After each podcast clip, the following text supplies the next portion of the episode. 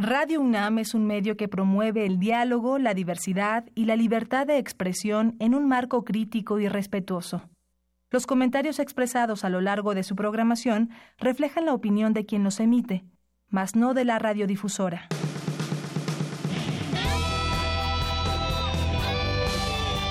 Prisma RU. Relatamos al mundo.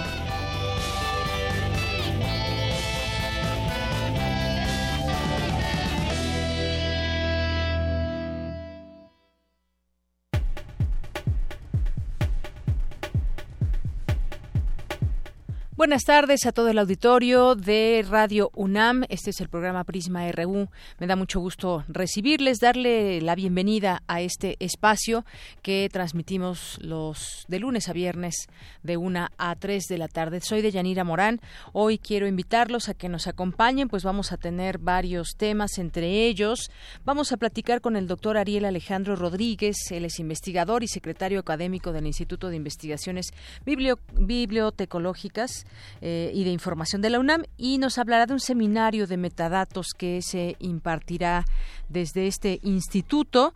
Y también más adelante vamos a platicar con la doctora Elizabeth Padilla, ella es académica de la FESA Catlán de la UNAM, analista jurídica, investigadora del INACIPE y capacitadora certificada del Sistema Nacional Anticorrupción. Con ella vamos a platicar de una ley, por si muchos no saben, se aprobó la ley FinTech. Y de qué trata, de eso platicaremos, porque esta ley eh, implicaría transparentar recursos y movimientos financieros y tiene que ver también con todo este tema de las criptomonedas, las bitcoins y de eso le estaremos platicando más adelante. Fue pues aplastante los votos a favor con los cuales se aprobó esta esta ley y pues eh, es una ley para regular las instituciones de tecnología financiera y con esto se busca pues regular al sector de tecnología financiera y que tiene que ver también con muchos fraudes cibernéticos que se cometen. Así que vamos a platicar del tema más adelante. Aquí en Cultura, nuestra compañera Tamara Quiroz entrevistará a Jorge Maldonado, egresado del Colegio de Teatro y Dramaturgia de la UNAM, es actor y dramaturgo de Last Man Standing.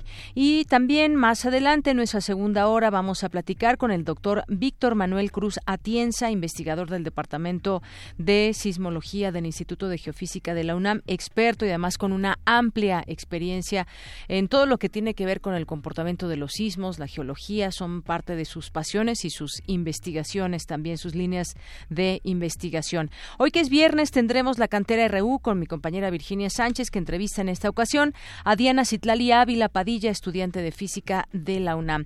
Y también es viernes de melomanía RU con Dulce Wet, que estará aquí acompañándonos. Ella es jefa de discoteca de Radio UNAM y nos tendrá, como siempre, muchas invitaciones. Eh, a escuchar música, a buenos eventos, también por ahí algunas efemérides, entrevistas y más. Quédese con nosotros, es la una con nueve minutos y nos vamos al resumen informativo de este día. Relatamos al mundo. Relatamos al mundo.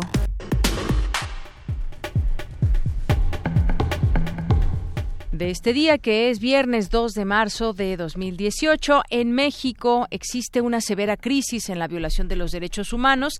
De no atenderse, crecerá la impunidad, concluyeron especialistas en la Conferencia Internacional sobre Seguridad y Justicia. Mi compañero Jorge Díaz nos ampliará más adelante la información.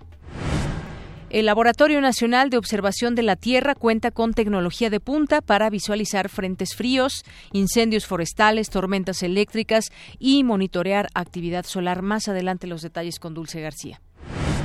Hoy comenzó el séptimo Festival Matemático en el Bosque de Chapultepec.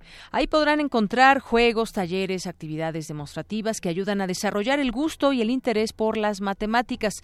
En unos minutos, Cristina Godínez nos tendrá la información se realizará en el Instituto de Investigaciones Filológicas de la UNAM el curso taller de luces y catunes, historia de los pueblos mayas durante el siglo XVIII. Cindy García, Cindy, Cindy Pérez Ramírez nos tendrá todo lo que debes saber al respecto.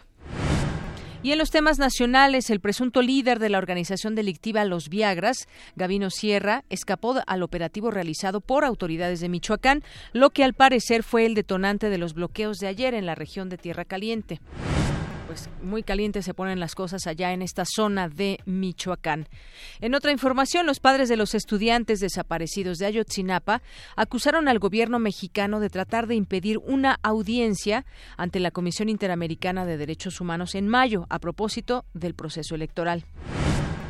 Una juez federal prohibió a la Procuraduría General de la República solicitar una orden de aprehensión en contra de Emilio Lozoya, exdirector de Pemex, en la indagatoria por enriquecimiento ilícito y cohecho.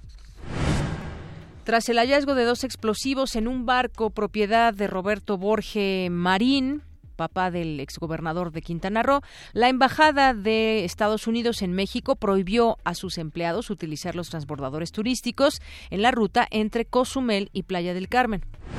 Un trayecto de aproximadamente media hora en estos eh, ferries que están todo el tiempo pasando de un lado a otro, pero eh, interesante o más bien alarmante puede ser que la Embajada de Estados Unidos ya prohíbe a sus empleados utilizar estas embarcaciones parte de la violencia en México. La Policía Federal brindará protección a los candidatos presidenciales en algunos tramos carreteros o regiones del país, aunque no lo soliciten, informó Renato Sales, comisionado nacional de seguridad bueno, pues a ver si no los espían con eso de que, bueno, más que espionaje, a ver si no promueven esas conversaciones al estilo de la PGR, ¿no? Porque aunque ellos no quieran, los van a seguir y van a estar viendo a dónde entran, qué hacen, con quién se reúnen y todo esto, dicen, por seguridad.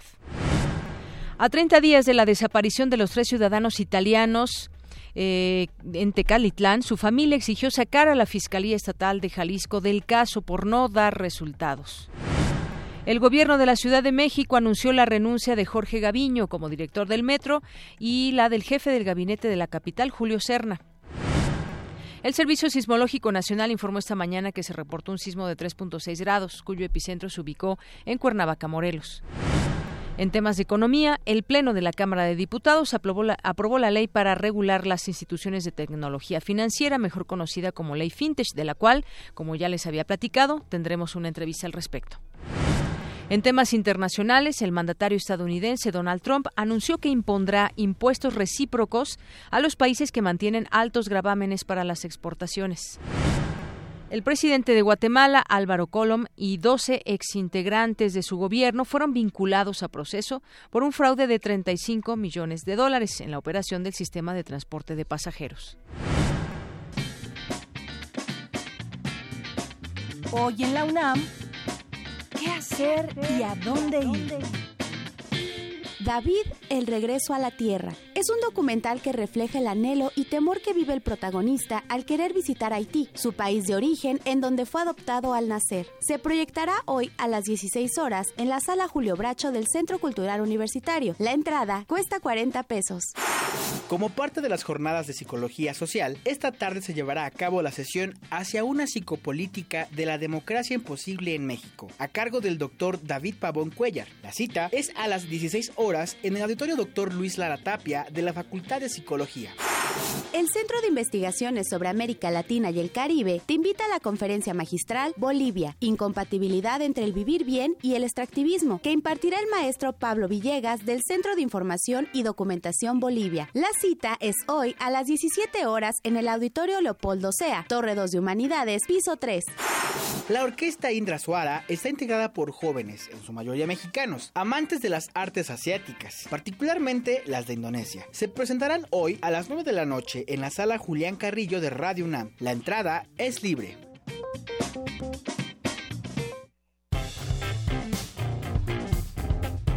Campus RU Bien, y vamos con Jorge Díaz. En México hay una severa crisis en la violación a los derechos humanos. Todo esto se ha estado discutiendo el día de hoy en la conferencia sobre seguridad y justicia como parte de las actividades que hubo ahí, distintas mesas. Hoy concluyó ahí en la escuela, en la antigua escuela de jurisprudencia de la UNAM, los derechos humanos. Se ha girado todas estas pláticas, estas mesas de discusión sobre ese tema y pues la conclusión no es muy buena. Cuéntanos, Jorge buenas tardes. ¿Qué tal, Deyanira? ¿Cómo estás? Muy buenas tardes. El día de hoy concluyó esta segunda conferencia internacional sobre seguridad, justicia y democracia. Se vieron a lo largo de la semana infinidad de temas, la Ley de Seguridad Interior, la corrupción, el Sistema Nacional Anticorrupción, la delincuencia organizada, el estado de las cárceles en México, en fin, se abordaron todos y cada una de las aristas que puede tener este importante tema eh, que pues nos nos ocupa hoy en la actualidad en nuestro país.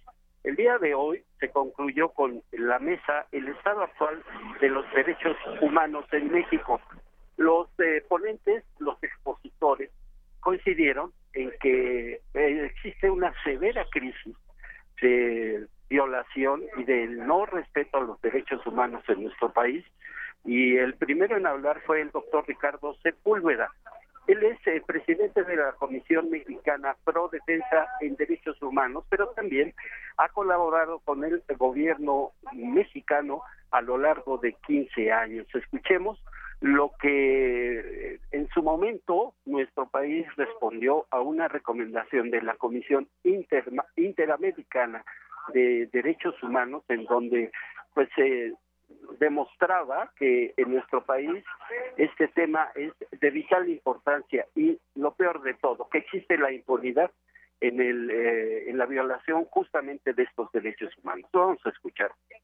Eh, por ejemplo, encontré la respuesta que hizo México al informe de la Comisión Interamericana de Derechos Humanos del 2015. La respuesta dice, para México no es congruente señalar, como lo ha hecho la CIDH, que el, el país vive una grave crisis de derechos humanos, cuando solo son analizadas ciertas violaciones sin realizar una valoración sobre el goce y disfrute de todos o la mayoría de los derechos contenidos. La respuesta significaría decir, eh, eh, no es una crisis generalizada, sino son problemáticas específicas o concretas. Bien, Deyanira, también tomó la palabra el maestro Alan García, quien es el representante de la Oficina del Alto Comisionado en Derechos Humanos de, la, de Naciones Unidas. Señaló que la academia, en este caso la Universidad Nacional Autónoma de México y la Comisión Nacional de los Derechos Humanos han contribuido para que tanto víctimas y familiares puedan eh, pues, eh, tener alguna respuesta por parte del gobierno en cuanto a desapariciones forzadas, en cuanto a los secuestros, en cuanto a la violación de los derechos humanos de cualquier persona en nuestro país. Él propuso un registro unificado de desapariciones, una geolocalización de patrullas, la erradicación, esto es que desaparezca esta figura jurídica del arraigo, porque señaló que aparte de ser anticonstitucional, no representa ninguna garantía de que se haya detenido al culpable de algún delito. Él fue un poco más eh, directo en cuanto a lo que Naciones Unidas eh, opina respecto a este importante tema que es la violación de los derechos humanos. Escuchemos a Alan García, el representante de la ONU en este tema. Adelante. Uno, la tortura, las desapariciones y las ejecuciones son problemas críticos ciertamente complejos, como lo decía Ricardo, por su dolor, por su extensión, por su magnitud, por las secuelas que genera, el contexto en el que ocurre, la impunidad que las promueve, la reparación que no llega.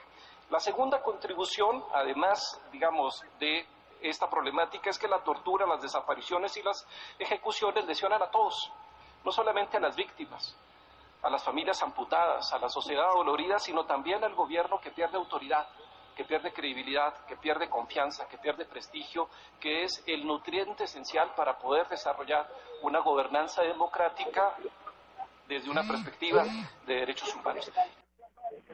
Y bien, Deyanira, con este tema fue como concluyó esta segunda conferencia internacional sobre seguridad y justicia en democracia. Esto es, la seguridad y la justicia, justamente para que eh, podamos vivir en democracia, que se acabe la impunidad, la corrupción, los malos tratos en las cárceles, en fin, todo, todo un tema que fue abordado esta semana en la antigua Escuela de Jurisprudencia de la Universidad Nacional. El reporte que yo te tengo por el momento, de. Gracias, Jorge. Y aunque yo deseo que las conclusiones quizás no sean tan buenas, es muy importante, vital que se sigan discutiendo este tipo de temas en mesas con, con especialistas y demás, porque pues de aquí también podrían venir muchas propuestas para lo que venga eh, en México. Estaremos escuchando propuestas en su momento de, de candidatos para acabar con la impunidad y la violencia y demás. Y yo creo que estas mesas son muy importantes porque sientan un, un precedente para poder seguir discutiendo y en qué términos, porque a ver, sabemos que hay impunidad y demás, pero ¿qué está pasando para poder cambiar esa realidad? Así es, Deyanira, y bueno, pues eh, faltará ver qué dicen los políticos, pero sabemos que ellos prometen, prometen y prometen, y sin embargo la academia y las, eh, las organizaciones civiles hacen más que ellos. Claro, deberíamos voltear, deberían voltear más a la academia con los expertos, los que sí conocen de todos los temas, eh, que puedan eh, empatar en los, en los debates y en las próximas discusiones que, tendremos, que tendremos. Muchísimas gracias, Jorge. Gracias a ti, Deyanira. Buenas tardes. Vamos ahora con mi compañera Virginia Sánchez. ¿Sabía usted que también hay altruismo en la naturaleza? Mi compañera Virginia Sánchez nos habla al respecto de este tema. ¿Qué tal, Vicky? Buenas tardes. Hola, ¿qué tal, Dayanira, auditorio de Prisma RU? Muy buenas tardes.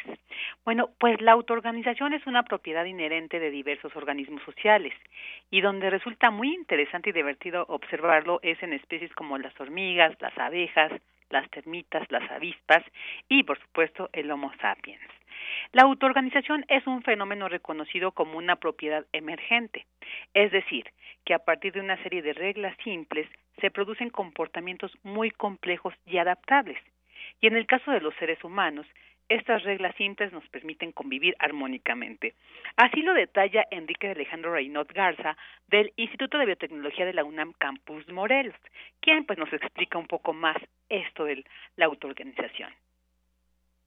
Las propiedades emergentes de un sistema son aquellas que son más allá de la suma de sus propiedades individuales. Una hormiga no es un organismo particularmente inteligente por sí mismo. Solita la hormiga no es muy inteligente. Lo que es inteligente o lo que tiene una propiedad emergente mucho más adaptable es toda la colonia de hormigas. Es lo mismo que pasa con las abejas. Igual con nuestras neuronas en el cerebro. Nuestras neuronas per se no son muy listas, son capaces de integrar información y de tener una respuesta específica a una cierta cantidad de información que reciben, pero no hacen nada más que prenderse y apagarse. Sin embargo, todo lo que podemos hacer con nuestro cerebro son las capacidades emergentes que salen de estos conjuntos enormes de neuronas actuando de manera concertada. Otro elemento fundamental para entender y analizar estos procesos de organización es, pues como bien mencionaste el tema de esta nota, el altruismo como estrategia adaptiva adaptativa. De hecho, señala Reynaud, era el principal argumento contra la teoría de selección natural de Darwin, ya que aparentemente el altruismo atentaba contra la aptitud o el éxito evolutivo del organismo. Sin embargo, el especialista detalla cómo comprender esta estrategia adaptativa en las especies sociales el altruismo se da cuando una especie en general sale beneficiada y es muy fácil de entender en la conducta humana. Los papás son altruistas hacia sus hijos porque les permite garantizar que sus genes pasen a la siguiente generación, salvaguardando a los niños, ¿no? Entonces, los papás muchas veces sacrifican su bienestar en favor de sus hijos. Si nosotros asumimos que toda nuestra especie son nuestros parientes, entonces si yo hago algo por el bien del especie, sé que mis genes están representados en esta especie y al favorecer la supervivencia de la especie humana o de la especie de las hormigas de la que estemos hablando, de cualquier especie que usted quiera, en particular, se garantiza la transferencia de mis genes, aunque no sea directamente a través de mis hijos, sino más bien a través de todo el resto de la humanidad o en el caso de una colmena a través del resto de las abejas. Eso es lo que hace que el altruismo sea extremadamente exitoso en las especies sociales, porque el sacrificio de un individuo en particular garantiza garantiza que la especie subsista. Y bueno, pues Reynaud Garza enfatiza que en el caso del Homo sapiens, de los seres humanos, la organización social es la que nos ha permitido avanzar, a pesar, dijo, de que el nuevo sistema neoliberal ha promovido lo contrario, ¿no? El individualismo y el máximo beneficio propio, desmantelando muchos logros sociales. Sin embargo, señaló que, y puso de un ejemplo muy claro, como lo que se vivió el pasado sismo del 19 de septiembre, donde, pues, comenta se vio que somos capaces de responder y generar esos niveles de organización e interacción. Y bueno, pues que esto sería muy importante seguir promoviendo por el bien común de la especie y bueno, de todas las especies en general. Esta es la información de Yanira. Muy buenas tardes. Gracias, Vicky, por esta información y mucho también tendremos que aprender de la naturaleza, justamente estos temas de la autoorganización eh, que, se, que llevan a cabo muchas especies y bueno, pues también siempre observar a la naturaleza nos deja mucha, mucho conocimiento. Gracias, Vicky. Gracias a ti. Buenas tardes. Vamos ahora a, con mi compañera Dulce García. La UNAM invita a la presentación del Laboratorio Nacional de Observación de Tierra que cuenta con tecnología de punta para visualizar frentes fríos, incendios forestales, tormentas eléctricas y además monitorear la actividad solar. Cuéntanos, Dulce, buenas tardes. Deyanira, muy buenas tardes a ti y al auditorio de Prisma RU. Desde hace aproximadamente un año, la UNAM encabeza las actividades del Laboratorio Nacional de Observación de la Tierra. Formalmente se inauguró ayer, pero sus actividades comenzaron desde antes, puesto que no son nada sencillas. Brinda información satelital para enfrentar eventos meteorológicos como incendios forestales o la emisión de cenizas volcánicas. Presentar este espacio de investigación ante los medios de comunicación, el doctor Manuel Suárez Lastra, director del Instituto de Geografía de la UNAM, sede del laboratorio, detalló de qué equipo se compone este laboratorio y cuáles serán sus principales funciones. En un poco menos de un año se volvió una, una pieza muy, muy importante para la prevención de riesgos este, en México. La inversión conjunta es de cerca de 16 millones de pesos eh, y actualmente estamos recibiendo 2.7 teras diarios de información mediante tres estaciones de, recepción. Eh, el equipo de trabajo del laboratorio tiene tres investigadores, siete técnicos académicos, dos becarios de proyecto, cuatro becarios de servicios sociales. para nosotros es muy importante que se integren estudiantes a este, a este proyecto.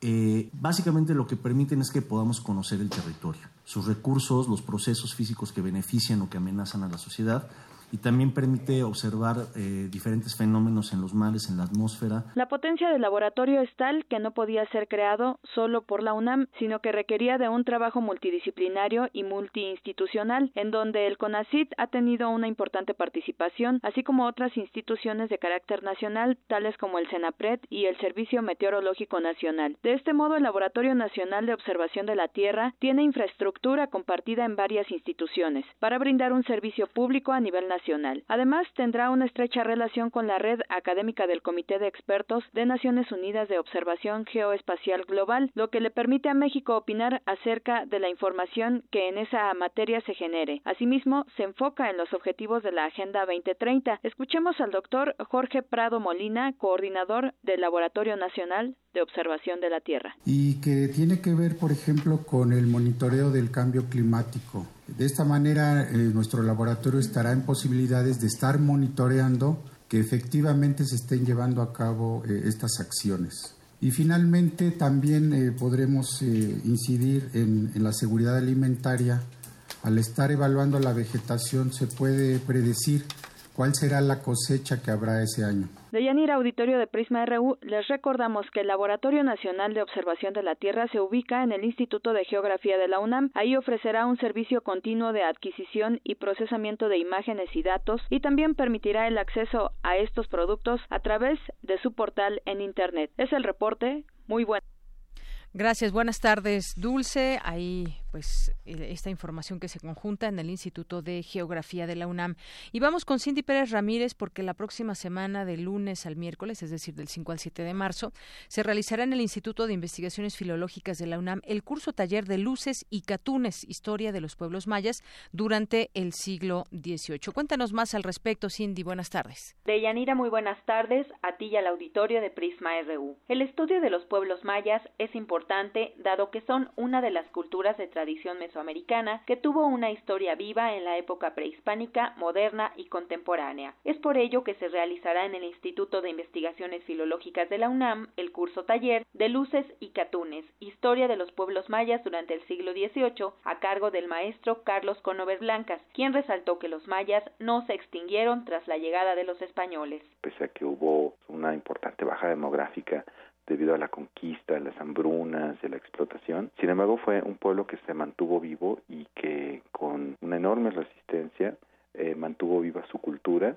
Y es muy importante conocer los procesos de esta época, de la época moderna, de los siglos XVI a XVIII, para tener una cabal comprensión de cómo, cómo es que los pueblos mayas llegaron a nuestra era, a lo que son los siglos XIX y XX. El investigador de esa entidad académica dijo en entrevista a Radio UNAM que a nivel global el siglo XVIII es un momento de grandes cambios, en el cual los diferentes monarcas ilustrados trataron de reformar sus imperios. En el caso español es el inicio de la nueva dinastía, los Borbones llegan eh, tras una guerra civil, la guerra de sucesión española, de repente pues tienen que organizar este vastísimo imperio y hacer todo lo posible para subsistir en el mundo político de la época.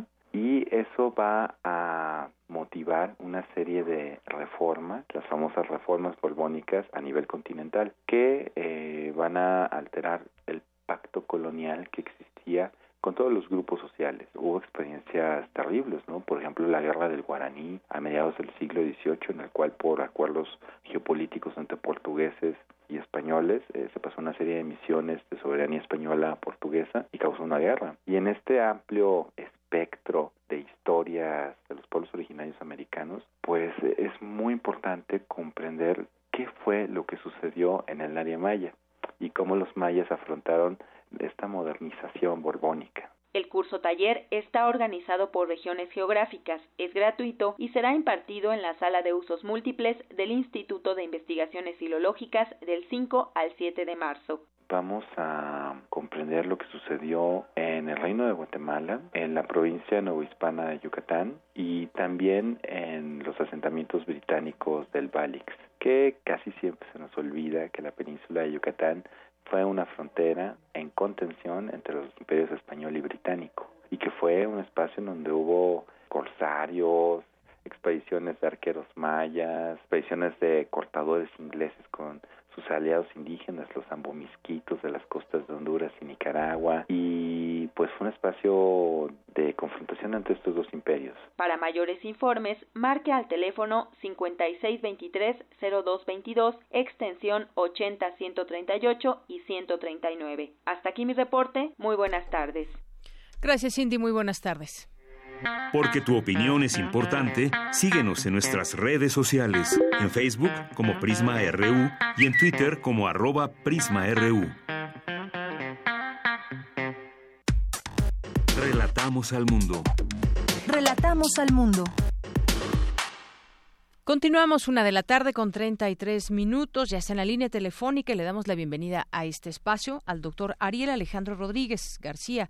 Él es investigador y secretario académico del Instituto de Investigaciones Bibliotecológicas y de Información de la UNAM. ¿Qué tal, doctor? Bienvenido a este espacio. Buenas tardes. Hola, ¿qué tal? Buenas tardes. Un gusto estar en la frecuencia de Radio UNAM y para nosotros también es un gusto que nos invite a esta, esta próxima actividad que es el Congreso Internacional de Metadatos que se va a efectuar del 28 de mayo al 1 de junio y bueno pues eh, desde el seminario de metadatos de este Instituto de Investigaciones Bibliotecológicas pues hay varios objetivos como analizar las distintas estructuras, esquemas de los metadatos.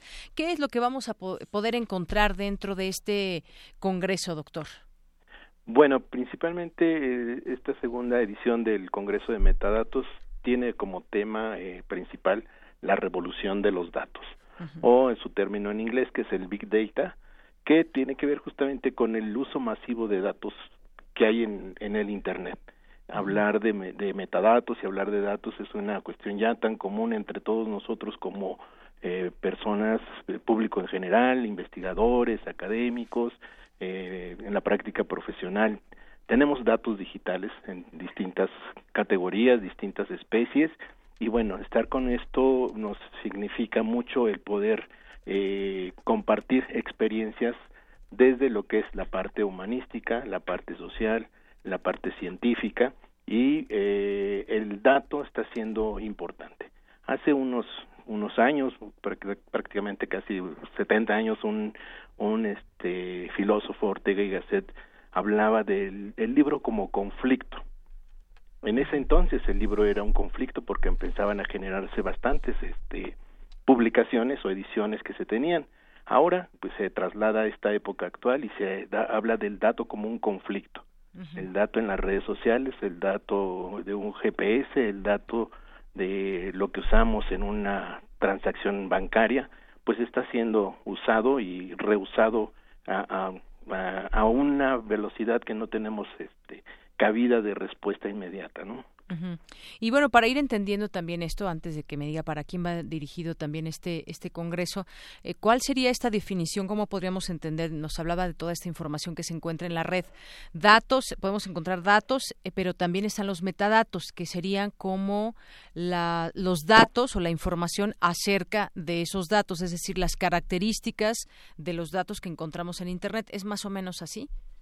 Sí, bueno, el sí, el metadato es una construcción que tiene una estructura muy importante. Primero, el meta es en donde guardamos la información y el dato es el que nosotros proporcionamos. Ahí es la, definición más simple es esta de metadatos, ¿no? Donde se guarda la información. El, donde guardamos formatos, donde guardamos información y lo otro es lo que aportamos nosotros.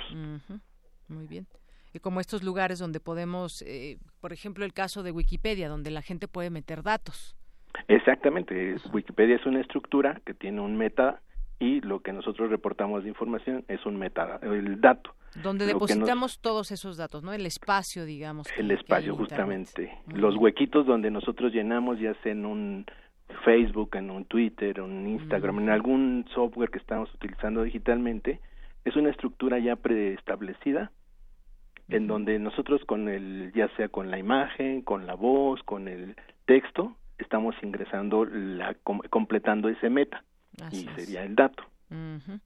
Pues sí, son cosas que además es importante conocer porque las utilizamos todo el tiempo, todos los días estamos eh, con este flujo de información que podemos hallar en las distintas plataformas y también es importante no solamente conocer el dato, sino quizás saber quién está haciendo toda esta recopilación que hay de datos para también pues conocer las características de ese sitio donde se guarda, qué tan confiable, por ejemplo, puede ser una información, ¿no?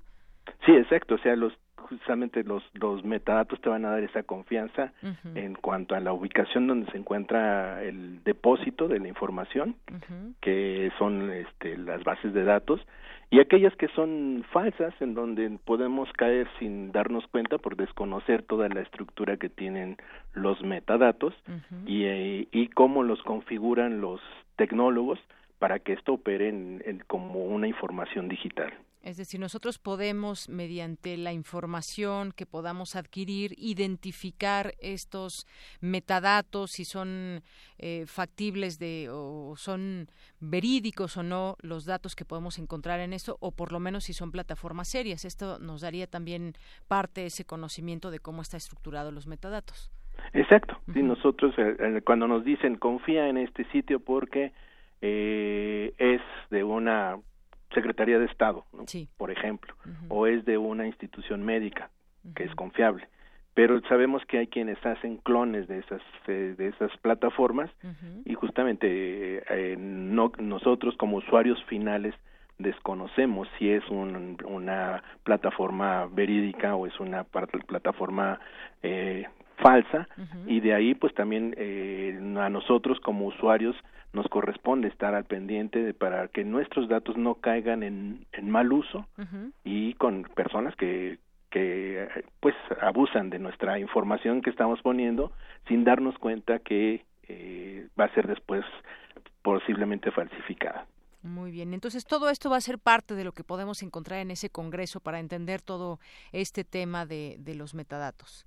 Sí, exacto. Vamos a tener desde lo que son seis temáticas las que se plantean, que tienen que ver con los datos enlazados y la interoperabilidad de esos datos, la visión de los datos dentro de la industria punto cuatro cero, los datos como ciudadanía digital y gobierno abierto, los datos científicos y una política hacia ciencia abierta, los perfiles y equipos de trabajo que, que están justamente trabajando en toda este eh, dinámica de los datos y lo que es la web semántica.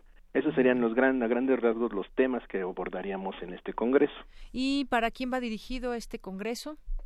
Eh, va dirigido para todo público y bueno, este, eh, con la intención de llegar a los investigadores, profesores, estudiantes de tanto de la bibliotecología y de los estudios de la información, archivística, museografía y todos aquellos que se dediquen a organizar información en distintos entornos, empresas, radiodifusoras, televisoras, todos aquellos que todos manejamos datos en este momento y justamente es darle esa orientación para que conozcan qué más hay de lo que están haciendo con la información digital. Claro, conocer la raíz de toda esta información que hay en la red.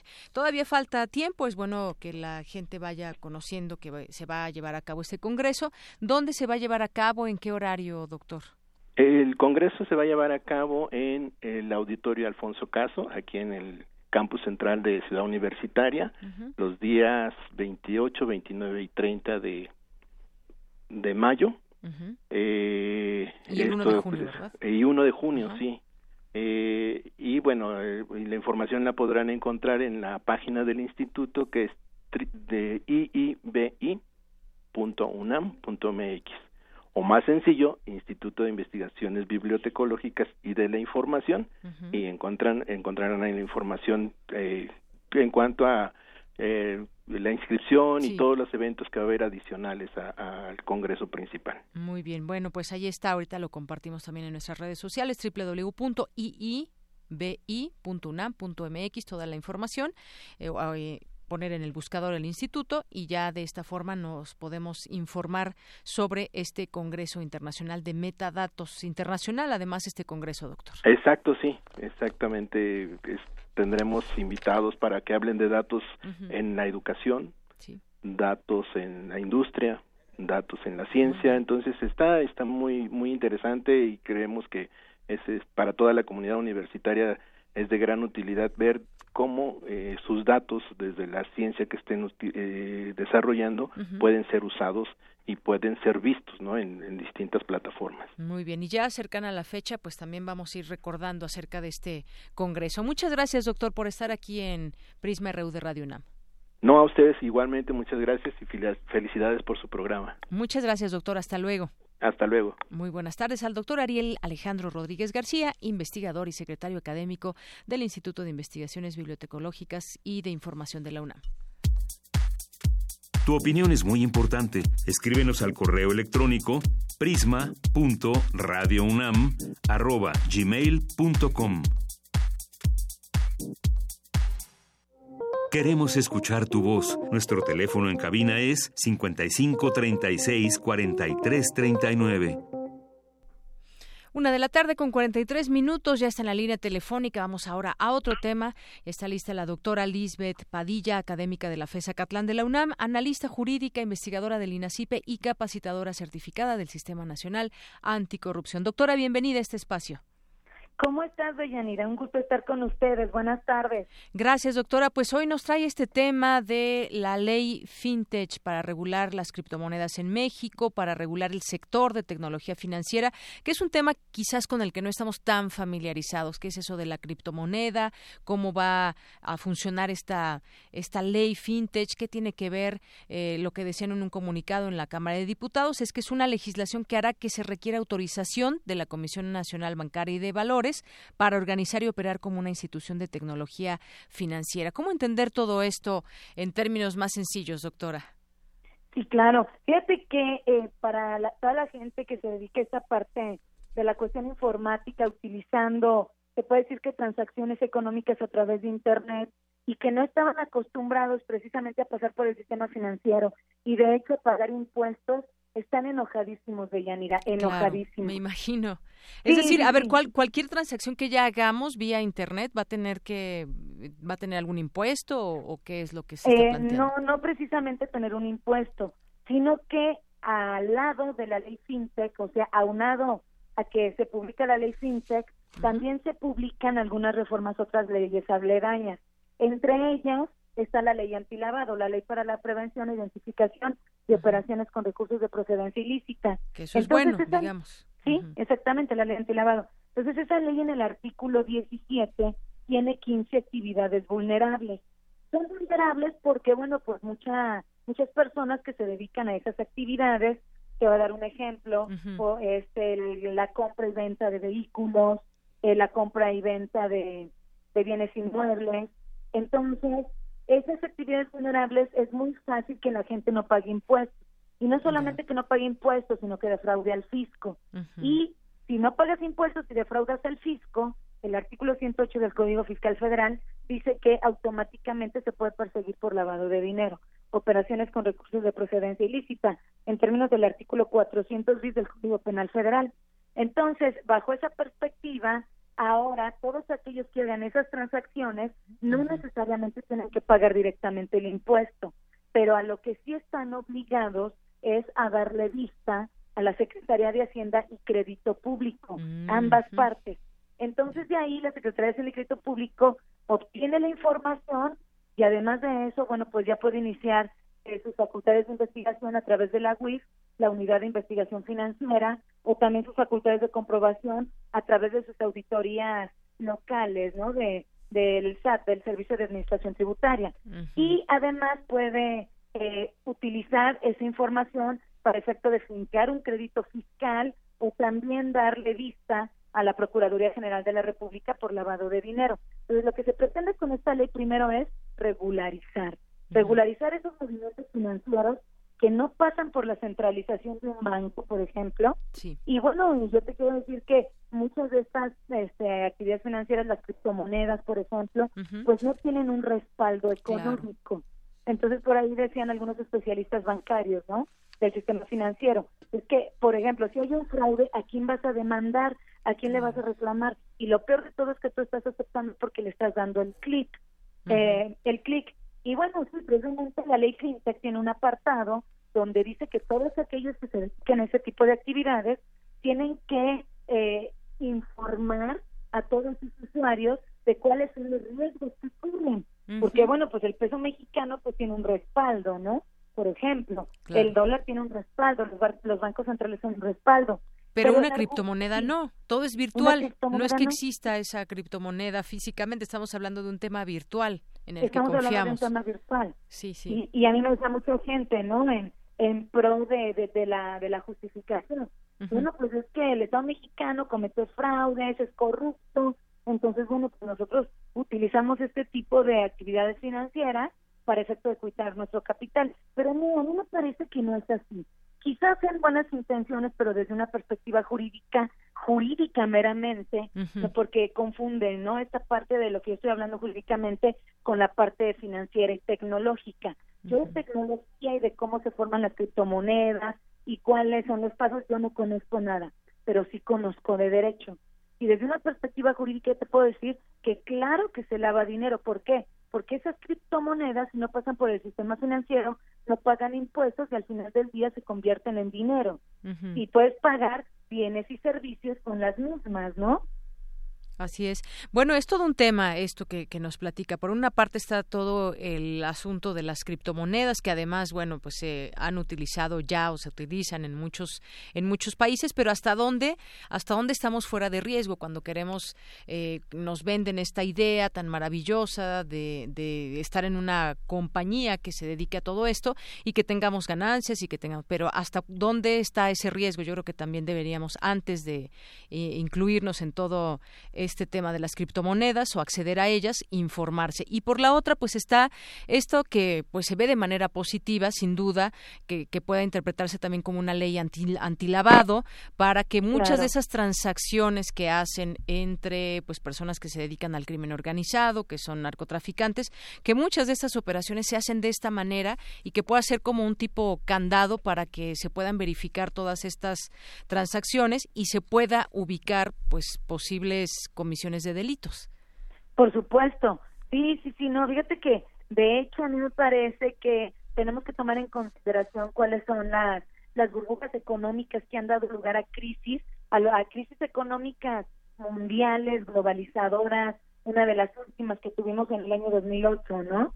En Estados Unidos, que bueno, al final del día, este impactó a toda a toda a todo el globo. Sí. Yo creo que yo creo que con las criptomonedas eh, sí se pueden conformar estas burbujas económicas, las personas que conocen de las inversiones y todo eso, pues saben hasta en qué momento pueden puede explotar esa parte de, de la burbuja. Obviamente sacan el capital porque es mera especulación y al final del día a todas esas personas que invirtieron, bueno, pues las pueden dejar sin capital. De hecho, decían que era más o menos como la como la, las pirámides, ¿no? Las famosas pirámides, de que, bueno, se invierte, se invierte y al final del día te quedas sin nada. Y los últimos son los que nunca cobran nada.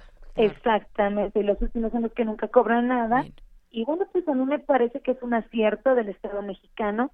Yo creo que sí, este, se debe regular esa, esa parte financiera, virtual, para el efecto de que, bueno, pues tengamos una estabilidad económica, porque sí puede afectar a una, a una, a una estabilidad económica estatal y global. Entonces, bueno, pues no quiere decir que sea malo el hecho de que se negocie con criptomonedas o que se lleven a cabo esta, este tipo de transacciones. Lo que sí es que si lo haces, bueno, pues no pasa nada.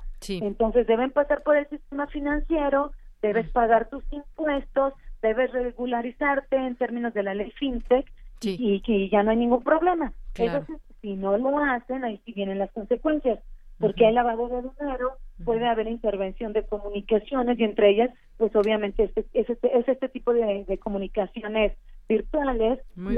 las personas que se a esa parte de la tecnología, bueno, pues a mí me parece que en cierta forma este pueden pecar incluso eh, de arrogancia.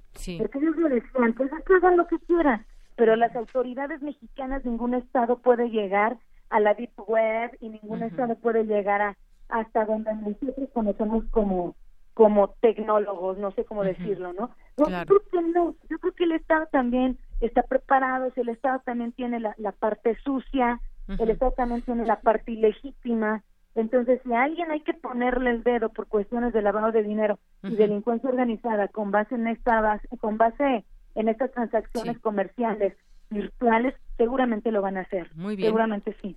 Bueno, pues por esa parte, muy positiva, como usted decía, esta ley que ya empezará a operar. Pues muchas gracias, doctora, por darnos a conocer pues este punto de vista y sobre todo tratar de entender esta ley y no tener una idea que no es. No, doña Deyanira, al contrario, estoy a sus órdenes. Un beso a todo tu auditorio. Gracias, muy buenas tardes, doctora. Hasta buenas luego. Buenas tardes, bye bye. Doctora Lisbeth Badilla, académica de la FESA Catlán de la UNAM. Prisma RU. Relatamos al mundo.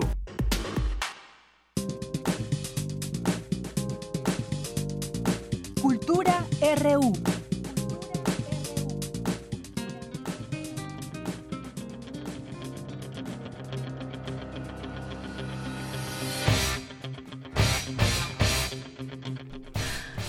Con 52, vamos a Cultura. ¿Qué tal, Tamara? Muy buenas tardes. Buenas tardes, Deyanira. Me da mucho gusto saludar al auditorio que nos acompaña a través del 96.1 de FM. Saludos también a los que nos escuchan vía Internet. Entramos con toda la actitud de viernes a esta sección para platicar de una puesta en escena que aborda uno de los deportes que ha hecho de México uno de los países más sobresalientes del mundo el box. Y bueno, me da mucho gusto que esta tarde nos acompaña Jorge Maldonado.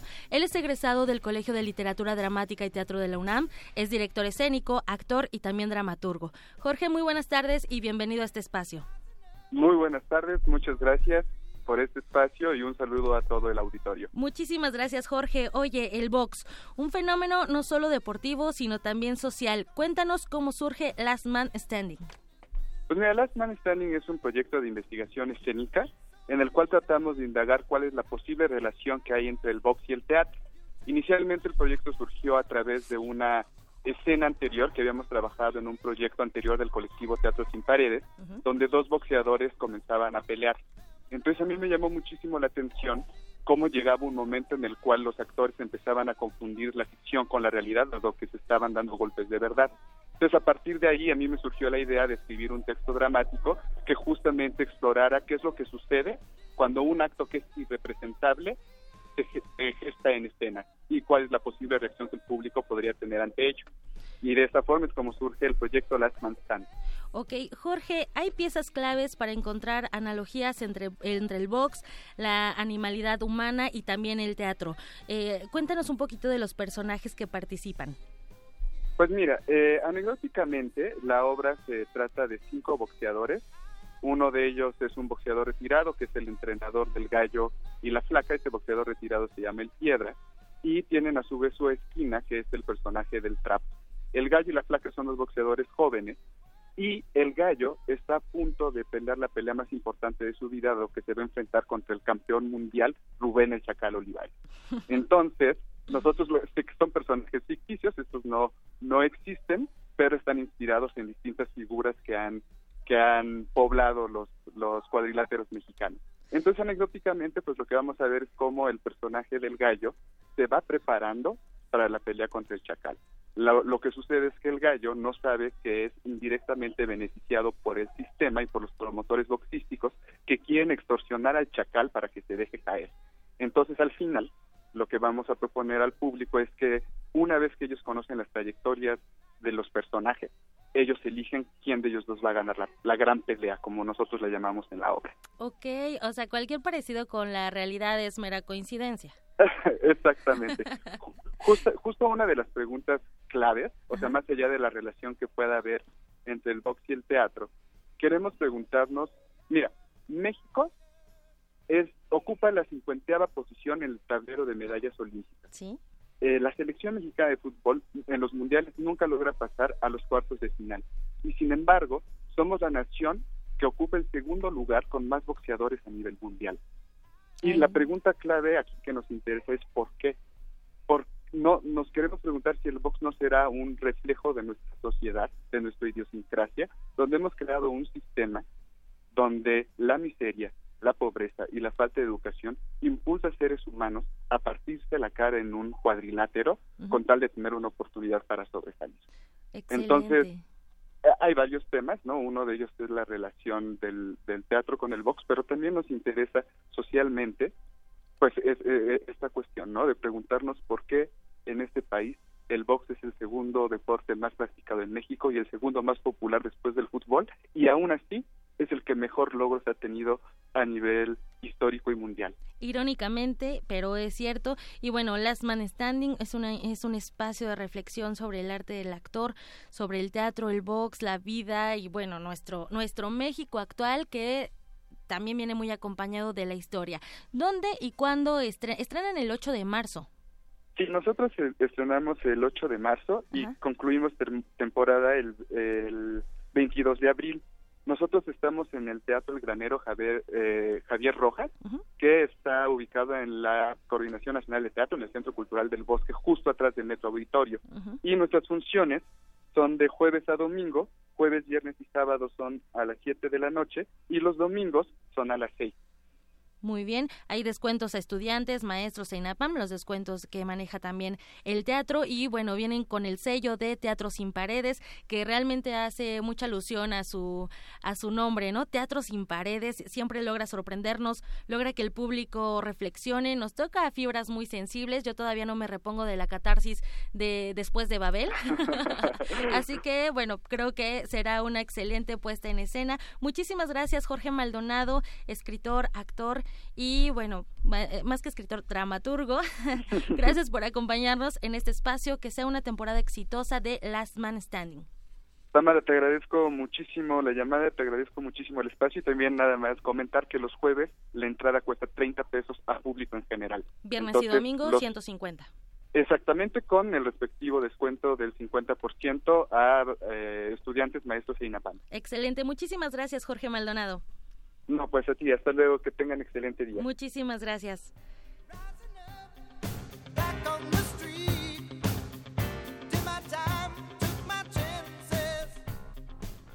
Amigos, amigas, otra puesta en escena que también inicia temporada es Bajo Tierra, escrita por el dramaturgo mexicano David Holguín, que nos cuenta las últimas horas de José Guadalupe Posada, quien emprende un viaje onírico cuyos personajes se esconden de, la muerte, se esconden de la muerte, huyen de ella. Este proyecto escénico formó parte del programa de incubadoras de grupos teatrales de la Dirección de Teatro de la UNAM y algo muy atractivo de esta obra es que retoma la música tradicional. Hay mucho son jarocho. Estrenan mañana y hace unas horas platicamos con la actriz y productora Fernanda Albarrán para que nos contara por qué no nos por qué nos recomienda ver Bajo Tierra. Escuchemos. Para nosotros es muy importante que la gente venga a ver Bajo Tierra porque es un texto de David Holguín que reafirma la identidad mexicana, ¿no? Nos ayuda a recordar nuestras costumbres, nuestras creencias como sociedad y al mismo tiempo nos hace ser conscientes de el sistema político que nos ha regido durante años y que ha construido nuestra historia y que ha construido lo que somos el día de hoy como sociedad. Se la van a pasar muy bien, además de la reflexión te deja un muy buen sabor de boca porque nos hace disfrutar, nos hace bailar, nos hace reír. Por eso no se deben perder bajo tierra. Estaremos en el Teatro El Milagro sábados y domingos a la una de la tarde. Estamos a partir de mañana, 3 de marzo, hasta el 8 de abril. Suspendemos funciones el fin de Semana Santa.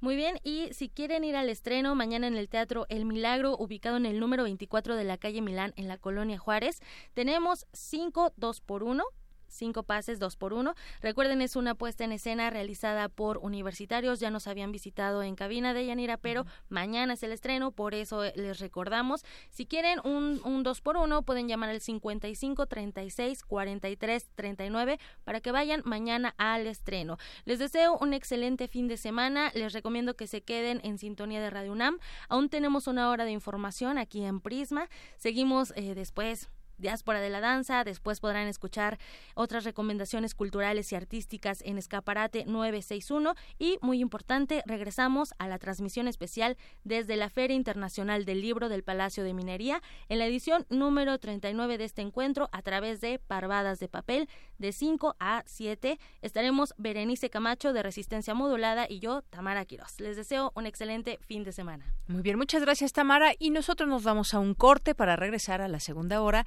de Prisma RU, aquí en el 96.1 de FM. Prisma RU. Relatamos al mundo.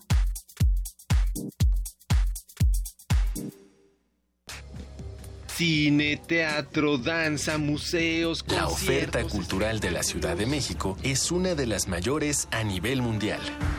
¿Te gustaría planear un fin de semana inolvidable? Escaparate 961. La UNAM y la Ciudad de México en un solo lugar. Sintonízanos todos los viernes a las 3 y cuarto de la tarde.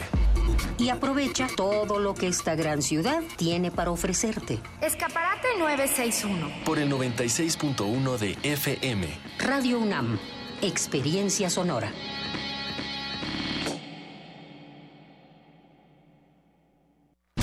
Juntos somos más fuertes. En Alianza hemos sacado al PRI corrupto del gobierno y hemos metido a los culpables a la cárcel. Todos juntos haremos un México más justo, más seguro y más contento. Para eso el PAN, PRD y Movimiento Ciudadano hicimos un solo frente. Vamos a cambiar la historia, porque cuando estamos juntos somos más fuertes. PAN, el cambio inteligente. Los acaban de sentenciar. ¿Y qué? Seguro salen al ratito. No, les dieron cadena perpetua. ¿Pero cómo? ¿Cadena perpetua? Entre otros casos, el 25 de enero de 2018, mucha gente fue condenada a 140 años de prisión por secuestro y homicidio. El Partido Verde propuso modificar la ley para castigar con una pena máxima de 140 años a secuestradores. Hoy es ley aprobada y ya se aplica. Partido Verde. Cumplir es nuestra misión. Propaganda institucional del Partido Verde. A toda la tripulación de la nave de la Resistencia se le informa que, para evitar una próxima colisión con la emisión especial del FICUNAM, nuestra transmisión deberá cambiar de horario. Repetimos, del 27 de febrero al 7 de marzo, Resistencia Modulada se transmitirá de las 21 a las 0 horas. Posteriormente, recobraremos nuestro curso habitual. Conserve la calma y siga escuchando Resistencia Modulada. Radio UNAM. Experiencia sonora. El proceso electoral de 2018 ya empezó y será el más grande en la historia de México hasta hoy. Formar parte de estas elecciones no solo con mi voto, sino también como observador electoral me llena de orgullo. Podré fortalecer la democracia verificando directamente todas las actividades de principio a fin. Tú también, como cualquier otro ciudadano, puedes ser observador electoral. Participa para tener unas elecciones limpias, justas y transparentes. Conoce más en INE.mx. Porque mi país me importa, participo y fortalezco nuestra democracia. Instituto Nacional Electoral. INE. Cuando quieres algo, tienes que trabajar por ello, involucrarte, participar. Este año hay elecciones en México y nos toca ser parte de la decisión de nuestro futuro. Yo perdí mi credencial para votar recientemente, pero no quedaré fuera, porque ya fui al módulo del INE por una reimpresión idéntica a la que tenía. Así que si se te pierde como a mí o sufre algún daño, solicite una reimpresión. Tienes hasta el 20 de junio. Porque mi país me importa. Yo voto libre. INE. Dejar huella en cada aula de la UNAM es un deber de un verdadero Puma. Deja tu huella y apoya Fundación UNAM a de cara a miles de universitarios. Súmate 5340-0904 o en www.funam.mx. Contigo hacemos posible lo imposible.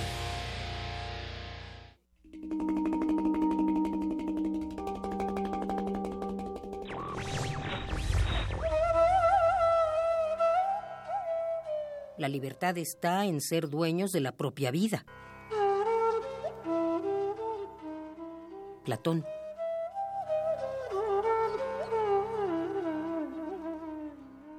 Radio UNAM. Porque tu opinión es importante, síguenos en nuestras redes sociales, en Facebook como Prisma RU y en Twitter como arroba PrismaRU. Relatamos al mundo. Relatamos al mundo. Mañana en la UNAM, ¿qué hacer y a dónde ir? En el marco del programa Domingos en la Ciencia, el próximo 4 de marzo se llevará a cabo la charla La biodiversidad de México, su estudio e importancia. La cita es a las 11 horas en el foro R3 de Universo. La entrada es libre. No te pierdas la presentación del libro Las voces y los ecos, cuatro etapas del pensamiento social en México, en el que participará la autora Gina Zabludovsky. La cita es mañana a las 12.30 horas en el auditorio Pablo González Casanova de la Facultad de Ciencias Políticas y Sociales. La Casa del Lago Juan José Arreola te invita al concierto Recuento, en el que Manuel Rocha Iturbide hará una revisión de música electroacústica comentada. La cita es mañana a la una de la tarde. La entrada es libre. El maestro Emanuel Pacheco dirige la obra de danza Esta pieza no es para mi madre, en la que aborda la pérdida y la ausencia a través de la erosión de la memoria. Se presentará en el Salón de Danza del Centro Cultural Universitario, mañana a las 7 de la noche y el domingo 4 de marzo a las 6 de la tarde. La entrada es libre.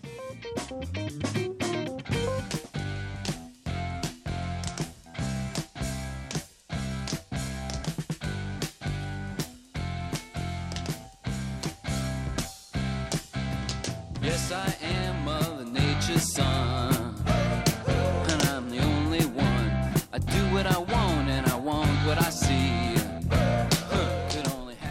Son las 2 de la tarde con 7 minutos y esto que estamos escuchando de fondo se llama I'm So Free, soy muy libre de Lou Reed. Hoy exactamente en el día en que Lou Reed hubiera cumplido 76 años, The Guardian comparte una fantástica noticia para todos sus fans, para los seguidores de este legendario músico y amantes de la música, porque en abril se publicará un libro con 12 poemas y escritos de Lou Reed, quien formó parte también de Velvet Underground y siempre según el medio británico el libro titulado Do Angels Need Haircuts, Los Ángeles necesitan un corte de, cabello, contará con solo tres textos publicados anteriormente. Eh, mientras que el resto será material inédito. Así que en abril sale este material, este libro que contará con un epílogo de la viuda de Lou Reed, Laurie Anderson, así como las propias introducciones del músico a los poemas. Esto es de Lou Reed, I'm So Free. Y bueno, a ver, le subimos un poquito, un poquitito le subimos.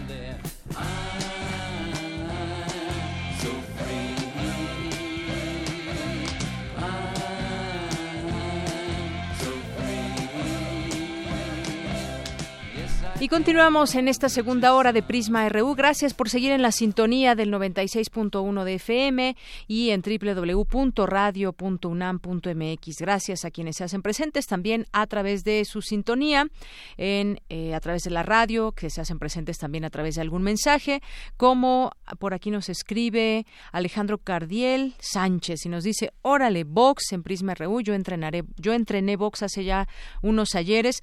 Yo también, Alejandro, y la la peor parte de todo esto pues es cuando te ponen a entrenar con alguien y pues te toca recibir esos golpes. Pero el entrenamiento pues un entrenamiento bastante bastante duro y una disciplina también que se debe de tener muy muy grande, pero sobre todo también hay quienes ya se dedican a eso de manera profesional, pues aguantar aguantar esos golpes porque pues es una es un deporte profesional y que tiene mucho auge en muchas partes del mundo. Aquí tenemos varios representantes mexicanos muy importantes, eh, desde el Finito López, Márquez, eh, ¿quién más? El ratón Macías, el Púas, no me acuerdo sus nombres, solamente sus eh, sus apodos o cómo se les reconoce en el mundo del box. También nos escribe por aquí Kevin Montana, México despertó, Mundo México, también que aquí nos pone un comentario acerca de la política. Gracias. Alejandro Cardel, que también publica, ya vieron esta caricatura, híjole, y es que ayer se hizo viral este ciclista que paseaba por, no me acuerdo qué calle era, eh, alguna calle de la Ciudad de México, eh, que llevaba su Judas Tadeo, se impactó contra un automóvil y chocó. Y bueno, ahora hay una caricatura política que pone San Diego y pues ahí se ve la figura de eh, imaginaria de de Diego Fernández de Ceballos, donde se choca y se le cae el puro. Tania Balandrán, también muchos saludos, muchos saludos a Salvador Galicia, también a Magdalena González, que siempre está atenta a esta escucha, Juanjo M, Guillermo, Guillermo Retana, el corazón de la materia, también por aquí que nos escribe, y a todas las personas que se vayan sumando a esta red social. La ciencia que somos, este programa que ustedes pueden escuchar también todos los viernes aquí en Radio UNAM a partir de las 10 y media de la mañana. Y bueno, pues también vamos a continuar con la información que le tenemos preparada para este día.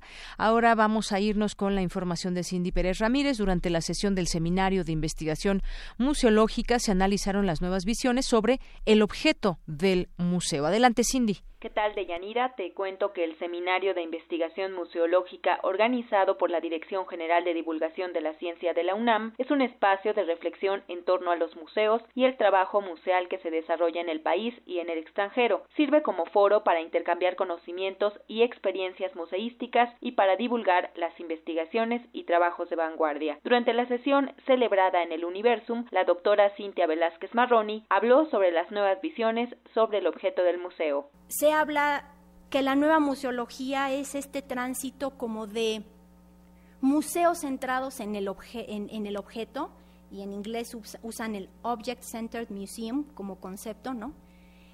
Y además se usa el calificativo, son museos viejos, son museos tradicionales, y lo son porque no les importan sus visitantes, ¿no? Entonces está esta narrativa, así eran los museos.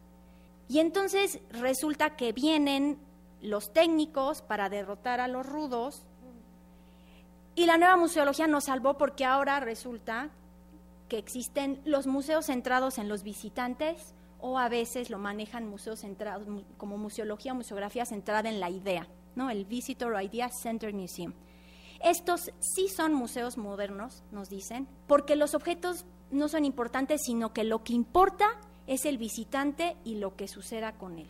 Y esta oposición, como muy, yo creo, artificial, construida, que no se corresponde además con las cosas que suceden en los museos en el día a día. La especialista en museología recalcó que los objetos y los visitantes son la base de la experiencia museal. La historia de los museos está marcada por esa interacción y esa relación entre personas acercándose a cosas en espacios que llamamos museos. Espacios gigantes, espacios lujosos, espacios pequeños, tiendas de campaña que funcionan como museos temporales en campos de, refugiados, por ejemplo, eh, objetos de oro, eh, objetos etnográficos de palma, lo que ustedes quieran, visitantes de un año, visitantes de 85 años, han ido cambiando nuestras concepciones de, por ejemplo, en qué consiste el acto de aprendizaje, en qué consiste el acto de recepción o de comunicación, en qué consiste curar una exposición e inclusive en qué consiste la colección de nuestro museo. Yo lo que insisto es, necesitamos visiones como menos, menos artificiales, menos tajantes, más historizantes, si se quiere, ¿no? A través de reuniones periódicas, el Seminario de Investigación Museológica permite establecer contactos con instituciones que desarrollan actividades museales, con distintos profesionales de museos, estudiantes de ramas afines y personas interesadas en la actividad museística. Hasta aquí mi reporte. Muy buenas tardes. Muchas gracias, Cindy. Vamos ahora con Cristina Godínez. En el bosque de Chapultepec tiene lugar el séptimo Festival Matemático. Adelante, Cristina. De Yanira Auditorio de Prisma RU, una de las estrategias de divulgación de las matemáticas es la de acercarlas a las personas de manera lúdica. Fue así que en 2010 el Instituto de Matemáticas de la UNAM organizó la primera Feria de Ciencias. Hoy en día llegan a su séptima emisión, que en la Ciudad de México se realiza en el bosque de Chapultepec. Al respecto habla Paloma Subieta, del área de divulgación del Instituto de Matemáticas de la UNAM. Estamos ubicados para el Festival Matemático en Ciudad de México en el bosque de Chapultepec, prácticamente en la Puerta de los Leones, que queda casi abajito de la Estela de la Luz, al lado de Reforma. Ahí, en esta feria, presentamos una serie de actividades, el año pasado fueron como 40 diferentes, todas ellas de matemáticas, pero están presentadas en, a manera de retos, juegos o como talleres en donde las personas hacen cosas, todo relacionado con matemáticas, ¿no? En 2016, que fue el último, tuvimos la friolera de 52 mil personas, cosa que pues nos sorprendió. Y de entrada, ahora, marzo, vamos otra vez a Chapultepec. Por los sismos de septiembre, este festival tuvo que ser pospuesto. Es un festival que debíamos del año pasado, estaba programado para unos días después del terremoto en septiembre y por eso tuvo que posponerse. El hacer este tipo de festivales nos ha abierto la posibilidad de hacer investigación sobre el asunto. Entonces, puedo decir que el Festival Matemático es único en su tipo, en el sentido de que es una feria de ciencias, como hay otras en nuestro país, o sea, como la Noche de las Estrellas, la Semana Nacional de la Ciencia y la Tecnología, también hay otras de matemáticas, pero en particular para el Festival Matemático lo que hemos tratado de hacer es que las actividades, además de presentar estos contenidos conceptuales, traten de incidir en la actitud de las personas hacia las matemáticas positivamente, ¿no? Entonces hemos estado trabajando en eso ya ocho años, estamos haciendo evaluación de impacto para ver quién es nuestro público. De Yanira, el séptimo Festival Matemático comenzó hoy y concluirá el domingo 4 de marzo. La cita es en el bosque de Chapultepec desde las 11 horas y hasta las 5 de la tarde. El Instituto de Matemáticas de la UNAM nos espera. Este es mi reporte. Buenas tardes. Porque tu opinión es importante, síguenos en nuestras redes sociales, en Facebook como Prisma RU y en Twitter como arroba PrismaRU. Queremos escuchar tu voz. Nuestro teléfono en cabina es 55 36 43 39. Me da mucho gusto recibir en esta ocasión al doctor Víctor Cruz Atienza, que es profesor titular en el Instituto de Geofísica de la UNAM y es investigador y pues ha centrado sus estudios justamente en conocer, investigar sobre eh, los terremotos, la propagación de ondas y entender justamente todo este fenómeno que ahora nos eh, preocupa más que nunca. Eh, le doy la bienvenida antes que otra cosa, doctor Víctor, Víctor Cruz Atienza, bienvenido. Ah, muchas gracias por la invitación. Bien, en esta ocasión aquí en Prisma RU a mí me gustaría que nos platicara, pues, eh, qué decir de los de los sismos. Hay mucho que decir de los terremotos, hay mucho que explicar, pero vamos a centrarnos en la Ciudad de México y los tipos de suelo que tiene y por qué en unas partes se siente más que en otras. Es lo que constantemente también del auditorio nos preguntan y e iniciando también desde la premisa que los sismos no se pueden predecir, pero sí se puede estudiar quizás el comportamiento por el tipo de suelo. ¿Qué decir al respecto, doctor? Sí, bueno, voy a empezar por hacer una, haciendo una precisión. A mí no me gusta decir que los sismos no se pueden predecir. Ah, interesante. Eh, yo lo que digo es que los sismos no se han podido predecir hasta hoy, ¿no? porque decir que no se pueden predecir quiere decir que nunca se podrán predecir. ¿no? Esto puede ser eh, sujeto de discusión en la comunidad científica, pero yo pienso que es probable que en un futuro aún incierto sea posible. ¿sí? Hasta hoy no ha sido posible. Bien.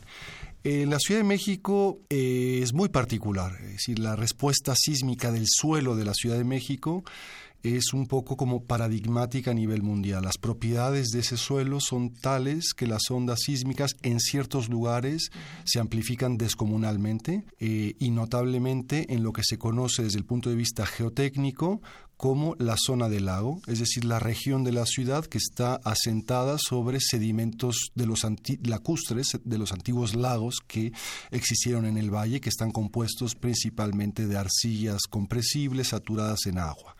Ahí las ondas se amplifican mucho.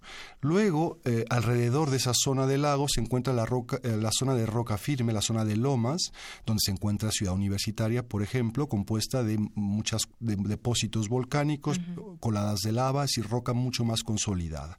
Y entre esas dos zonas se encuentra la zona de transición entre la roca firme y la roca blanda del lago, eh, compuesta de depósitos aluviales. Bien, entonces toda esta diversidad de suelos tiene una implicación muy grande en la forma en que se mueve cuando inciden las ondas de un terremoto.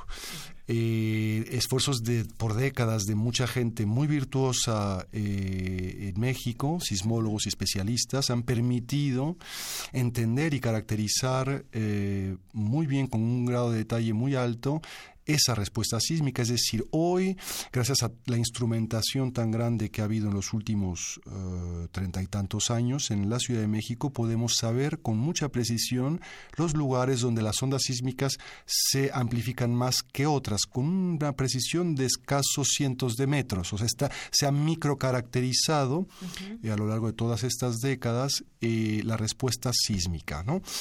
del valle. Ahora, ¿qué pasó en el sismo del 2017, ¿no?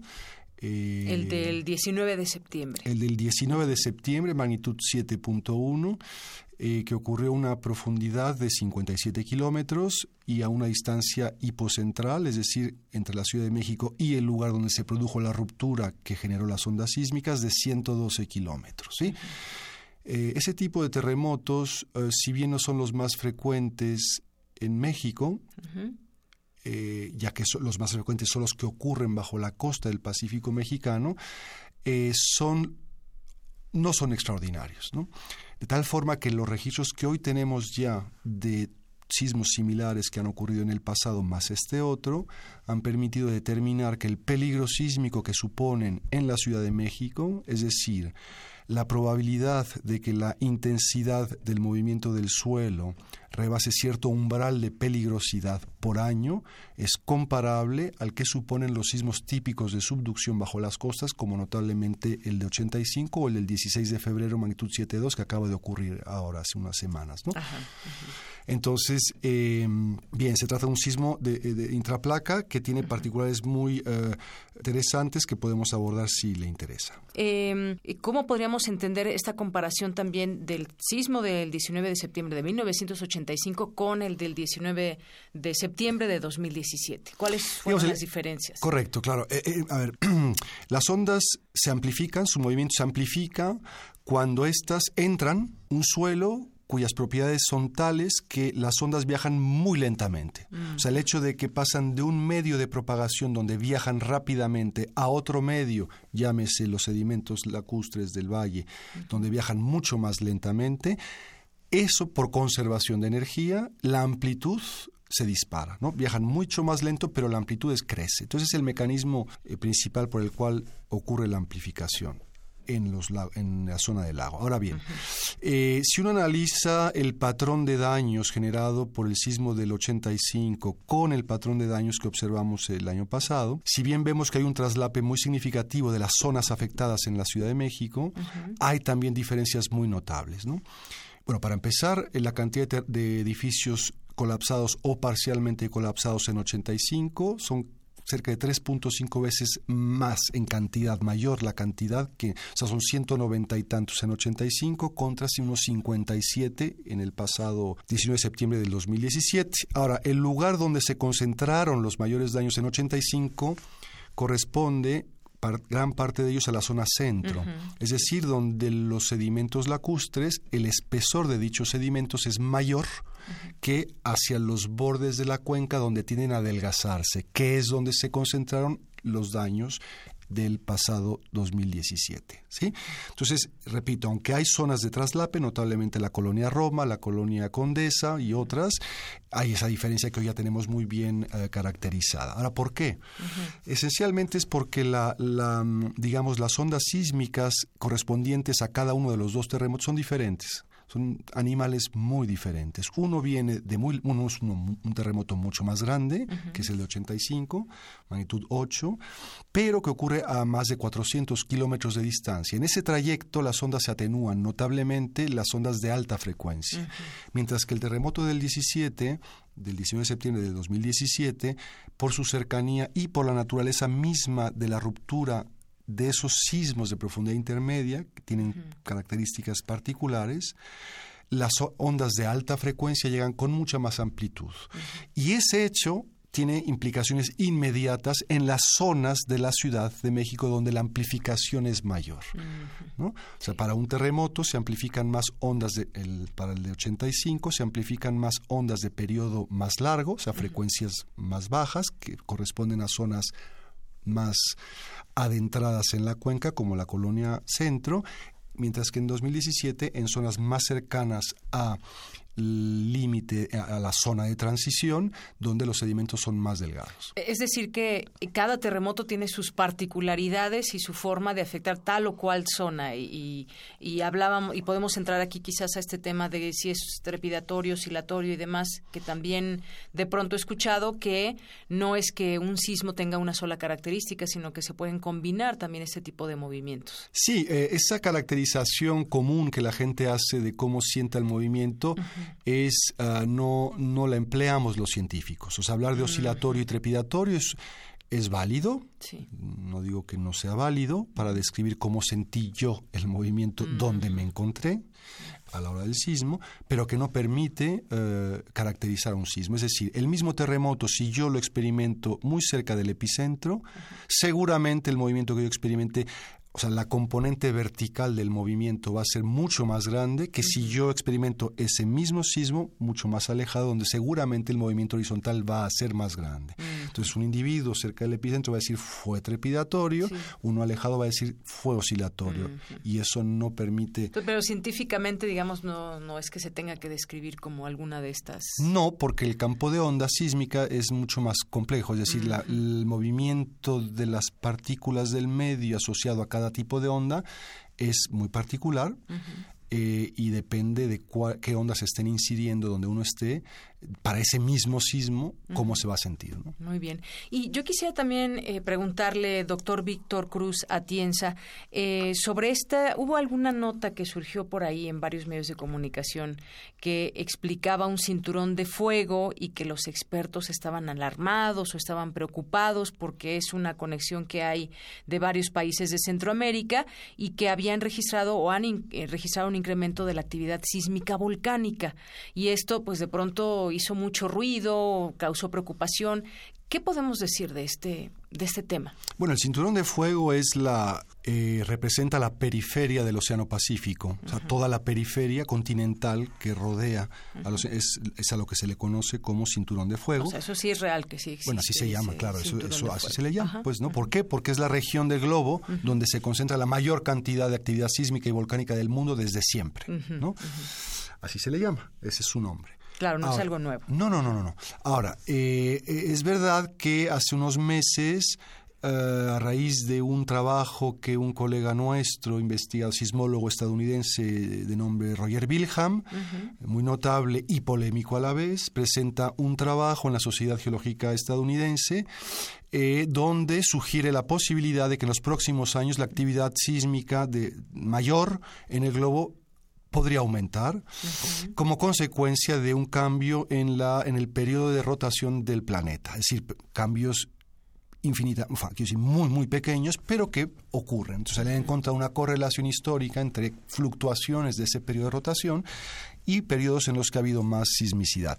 Evidentemente, esa correlación no demuestra por ningún motivo, de ninguna manera, el que hay una relación causal ¿no? entre ambas cosas. Él esboza por ahí eh, un mecanismo físico que podría ligar ambas observaciones, pero eh, a mi juicio y hasta donde sé es todavía insostenible. Es insostenible, sí, esa, esta eh, zona geográfica que abarca unos 40 mil kilómetros, 24 países, entre ellos está también eh, Nicaragua, y se formó, como usted nos, nos explica, hace mucho tiempo, y se habla de él, pero pues no hay un indicador que nos diga pues si va a incrementarse la actividad sísmica, ni mucho menos. Bueno, pues vamos a dejar hasta aquí esta entrevista con el doctor Víctor Cruz Atienza, y vamos a seguir platicando en otro momento con él porque este tema eh, nos persigue en el interés también, en el interés de la, de la comunidad que siempre no deja de estar atenta a lo que dicen los científicos, los expertos especialistas en estos temas. Doctor, muchas gracias por estar aquí con nosotros. Al contrario, mucho gusto.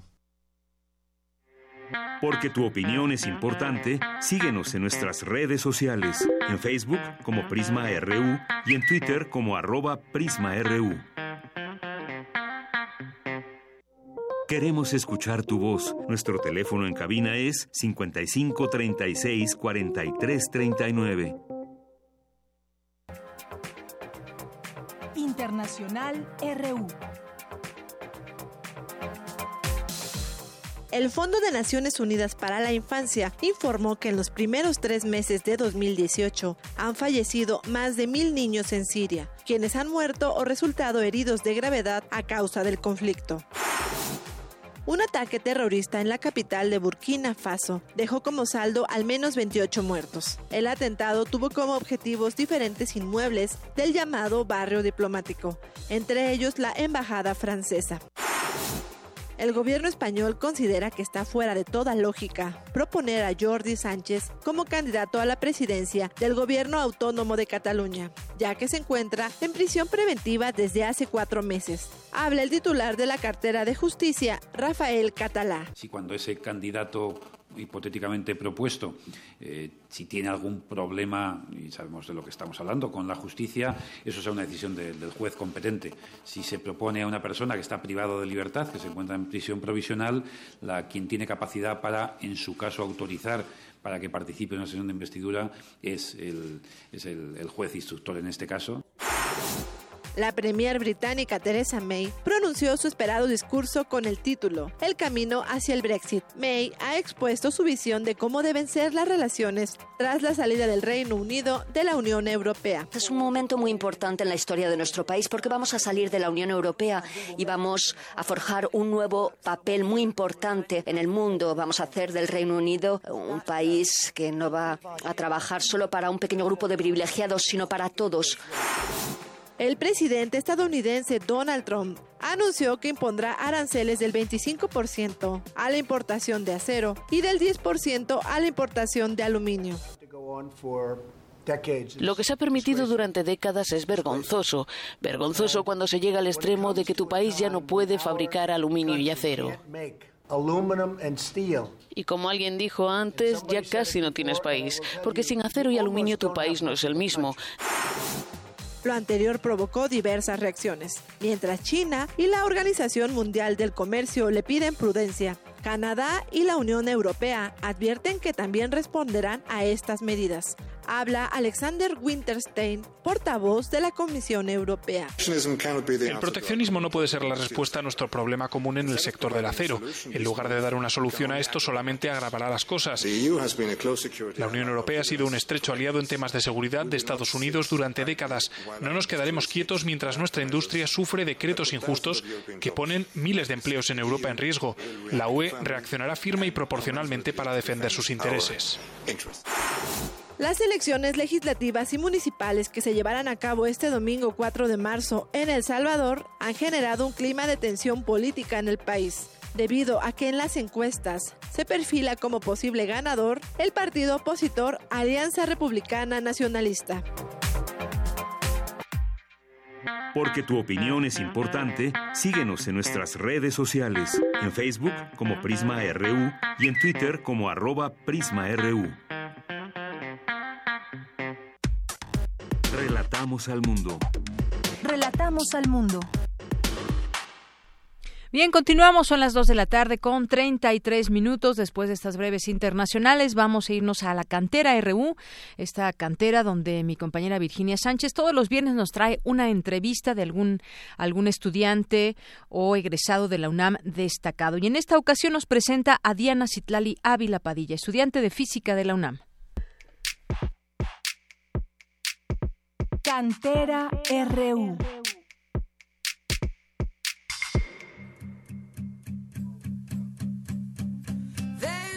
Diana Citlali Ávila Padilla es estudiante de la carrera de física de la Facultad de Ciencias de la UNAM y obtuvo el premio Luis Estrada Martínez 2017 a la divulgación de la ciencia realizada por jóvenes. Conozcamos más a esta prominente y joven científica universitaria.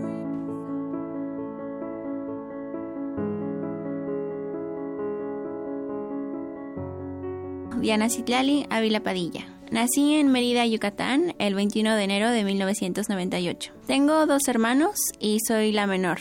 Algo que me gustaba mucho y que mis papás siempre me recuerdan es que mi actividad favorita cuando era muy pequeña, digamos que en mi primera infancia, era que me leyeran cuentos. Y me leían cuentos muchas veces. Tenía varios stocks de, de cuentos, que eran pues cuentos de Disney o adaptaciones de cuentos de los hermanos Grimm para niños. Y después aprendí el vicio de aprendérmelos de memoria. Entonces, con otras personas que no eran mi familia, agarraba el libro y les iba diciendo todo lo que decían página por página y les decía que ya sabía leer, pero no era cierto, solamente me sabía el cuento de memoria porque les había pedido a mi hermana y a mis papás que me leyeran muchas veces el cuento. Mi formación académica hasta la preparatoria fue en la ciudad de Mérida, Yucatán. A la UNAM ingresé directamente a la licenciatura por medio del examen de admisión a la UNAM. Básicamente, antes de decidir que quería estudiar física, primero me enamoré de la ciencia. Y este amor surge debido a que de pequeña, más o menos cuando estaba en mis últimos años de primaria, tuve la oportunidad de ser parte de distintos programas y proyectos de divulgación científica. Entonces, desde muy pequeña tuve como ese contacto directo con investigadores, divulgadores, profesores. Tuvieron mucha paciencia para escucharme, para poder platicarme cuál era su investigación, en qué consistían conceptos muy básicos de cualquier tipo de ciencia. Y eso me hizo que me gustara mucho la ciencia, pero no como una adquisición de conocimiento, sino como el poder buscar respuestas a preguntas que me hacía diariamente. Me gustaba mucho ese sentido de que las preguntas parecían como nunca terminar y que para poder responder una yo podía armar un experimento y literalmente podía mezclar compuestos o podía construir cosas y ver cómo funcionaba algo y poder resolver una pregunta. Pero más me gustó cuando después supe que esos experimentos y esos fenómenos se podían predecir si observabas y después convertías lo que estaba sucediendo en un lenguaje que eran las matemáticas y que incluso preguntas filosóficas que en la antigüedad parecían no tener una respuesta, gracias a la ciencia se puede tener un acercamiento hacia quizá la verdad, no lo sabemos, pero al menos sentir que en nuestro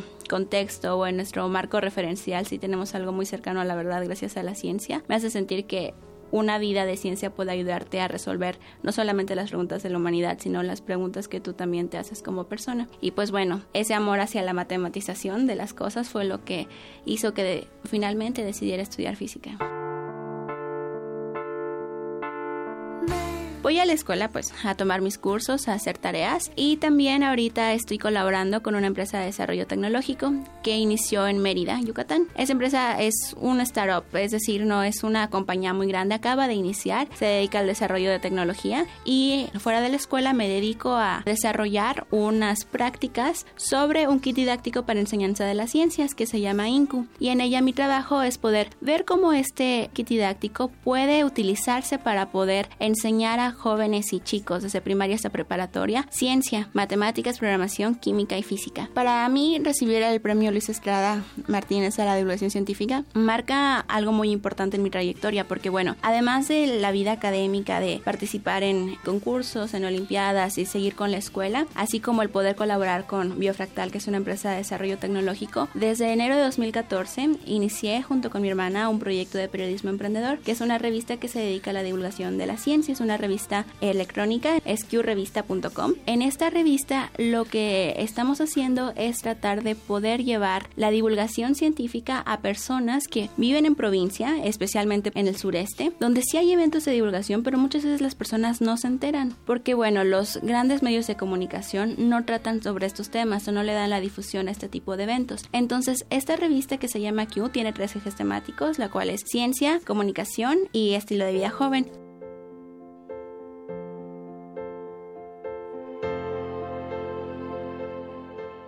Bueno, lo que más me gusta es escribir.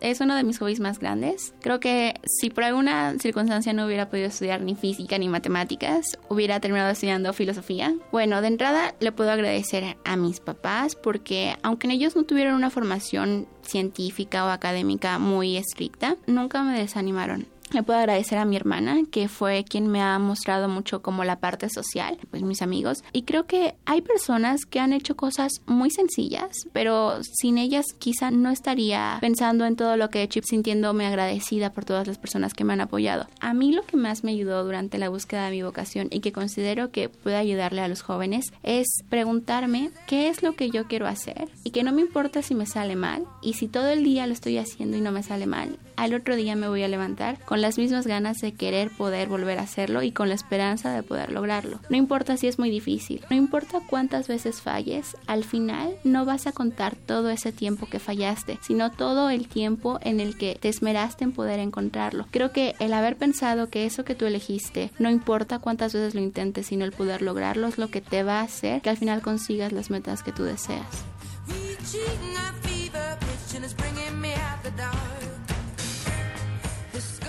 Para Radio UNAM, Rodrigo Aguilar y Virginia Sánchez. Queremos escuchar tu voz. Nuestro teléfono en cabina es 55 36 43 39. Relatamos al mundo. Relatamos al mundo. Melomanía RU. Bien, y estamos ya, eh, muchas gracias a la cantera RU de Vicky Sánchez. Vamos ahora a Melomanía RU para ya ir cerrando este programa del viernes y con ello cerrar la semana. Ya está aquí con nosotros Dulce Wet, jefa de discoteca de Radio UNAM. ¿Cómo estás, Dulce? Pues muy contenta, emocionada realmente. Ayer tuve la oportunidad de asistir a una rueda de prensa. Ayer mismo inició ya la edición 34, el 34 Festival del Centro Histórico de la Ciudad de México que tendrá lugar de ayer primero al 25 de marzo del 2018. Y fíjate que para esto especialmente tenemos al coro de niños del Centro Histórico que interpreta mañana, 10 de marzo, a las 4 de la tarde, un programa que se llama Recordando a Cricri. Mm, El coro de niños del Centro Histórico es dirigido por Renata Rueda, quien está en la línea, y también la acompaña la maestra Sara Vélez. Después, el jueves 8 de marzo, y esto es antes de Melomanía, por eso también hablaremos un poquito de ello, a las 19.30 horas, en el templo de Nuestra Señora del Pilar, la, la, enseñanza en Donceles número 102, se presenta el mismo coro de niños del centro histórico, pero con un programa de música sacra. Para estos dos conciertos, la directora Renata Rueda nos platicará y nos invitará. Todo esto es al parecer entrada libre, ambos. Muchas felicidades, maestra, y felicidades por ese coro de niños del centro histórico que ya es legendario y felicidades también por estos dos conciertos que nos van a brindar. ¿Qué tal, Dulce? Buenas tardes, muchas gracias. ¿Cómo están? Contentos aquí en Melomanía, eh, somos eh, de alguna manera tenemos la idea de que a partir del escenario, de asistir a los conciertos, ahí es donde nace verdaderamente el amor melómano, claro. que puede llegar a ser melomaniaco, pero bueno, es a partir de escuchar y bueno, creo que la voz es lo más, el instrumento más hermoso y primigenio, así que valdrá muchísimo la pena los sí, dos conciertos, ¿no? Platíquenos, sí, sí. maestra. Muchísimas gracias. Pues sí, mañana sábado 3 de marzo eh, es a las doce y media del día, eh, no a las cuatro de la tarde. Oh. Eh, en el anfiteatro Simón Bolívar, justo Sierra 16, doce y media del día, entrada libre. Vamos a cantar varias, varias canciones de Cricri, unas muy conocidas, otras que no se han escuchado o no son tan populares en los últimos años. Y bueno, todo esto acompañadas, acompañado el coro al piano por la maestra Sara Vélez. El coro de niños se conforma por 18 niños, entre niños y niñas. Y bueno, ya tenemos algunos años trabajando juntos, yo frente al coro, ellos como mis coralistas. Y bueno, pues nos dará muchísimo gusto recibirlos mañana a pasado el mediodía para que compartir con ustedes este gran concierto. Y también, maestra, espero que sí, el de música sacra sí sea el próximo jueves 8 de marzo. Sí. Ah, qué bueno, ese sí. Perfecto. Entonces es para mañana 3 de marzo a las doce y media en el Anfiteatro Simón Bolívar. También es. entrada libre. Y para el jueves 8 de marzo a las siete y media en el Templo de Nuestra Señora del Pilar. ¿Y ahí qué vamos a escuchar, maestra? Ahí vamos a escuchar algunas aves María, eh, Caccini, Schubert, eh, Dante Andreo. Dante Andreo es un compositor muy importante en, el rubro de la música para niños. Eh, tiene mucha música muy, muy bella y bueno, no es la excepción este Ave María que vamos a interpretar de él, junto con eh, eh el Pie Jesu de Gabriel Fauré, In Paradisum del mismo Gabriel Fauré y bueno, algunas cosas este que los niños me pidieron cantar como el Gloria de Vivaldi, que por supuesto siempre es una obra más que bienvenida en cualquier repertorio de sacro y pues los esperamos allá con algún par de sorpresas también, algunos cantantes invitados y pues bueno, ese concierto va a ser algo diferente, novedoso para los niños del coro y espero así también para el público, porque nuestro repertorio más bien ha girado siempre en torno a música infantil. Y aunque esta es música sacra hecha para niños también, bueno, sí cambia un poco el carácter del, del, y el estilo de la música eclesiástica a todo esto que hemos estado haciendo de música para Cri junto con otras muchas cosas para niños. A mí me parece fantástico que paralelo a este amor por la producción de música infantil, pues también haya una formación en música sacra, porque creo que a veces se nos olvida las maravillas que se pueden hacer con un coro, ¿no? Sí, Sí, sí, y es muy importante porque esta música no solamente eh, transporta o, o, dirige la emoción a otro en otro sentido, sino que también eh, eh, hablando de una manera musical y técnica, los niños aprenden muchísimo de estilo, de, de técnica vocal, de fraseo, con, haciendo esta música. Entonces, pues es un gran reto y sería maravilloso contar con mucha gente ese día para que podamos compartirlo juntos. Maestra, y solo son 18 voces, realmente es muy poco, o sea, bueno, tienen que ser, tener bastante presencia. Cuéntenos, eh, ¿se dividen en varias voces o todos hacen al unísono? No, no, sí nos dividimos, nos dividimos hasta en tres voces.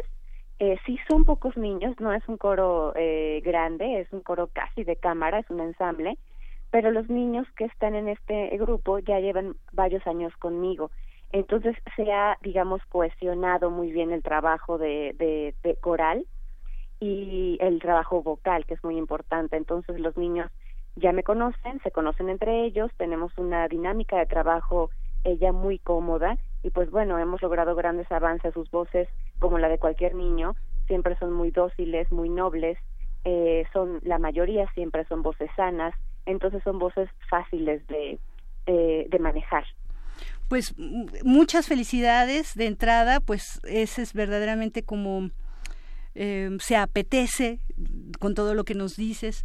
Y quizás este ya nada más terminar un poco por qué no nos podemos perder esta experiencia musical o los niños sobre todo, ¿no? Yo creo que niños viendo niños cantar y tocar es, es, muy fuerte, ¿no? Exactamente, eso es muy importante que el público sepa que es un eh, son conciertos dedicados al, al público infantil, hechos también por artistas eh, de corta edad, artistas niños, y bueno, sería, hay veces en que eh, uno como papá dice, no, pues no podemos ir a tal concierto porque todavía es muy pequeño el, no, nuestro, nuestro chiquito. Y eso a veces es un impedimento porque, bueno, por cuestiones de, de respeto al público, de formalidades, eh, no se deja entrar eh, a, de, a cierta edad a los pequeños.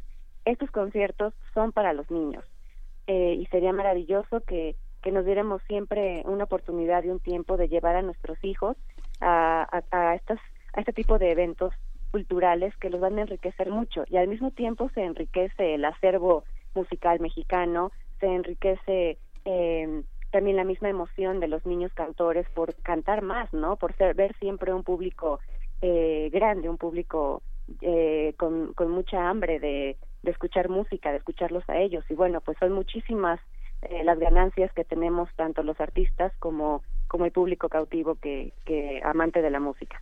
Sí, ya lo creo y sobre todo también que siento una enorme diferencia de emisiones anteriores. Eh, bueno, en este caso los conciertos son gratuitos, pero además en el caso de conciertos pues ya están muy accesibles. La verdad es que bajaron los precios. Claro. que yo eh, había experimentado en años anteriores y también pues los felicito muchísimo porque pues ojalá eh, se logre culturalmente con las diversas secretarías y todos los que producen este festival, pues encontrar formas así de producción cultural que sea accesible, ¿no? Sí, sí, sí, sí, por supuesto. Es una parte muy importante también saber que la cultura debe estar al alcance de todos.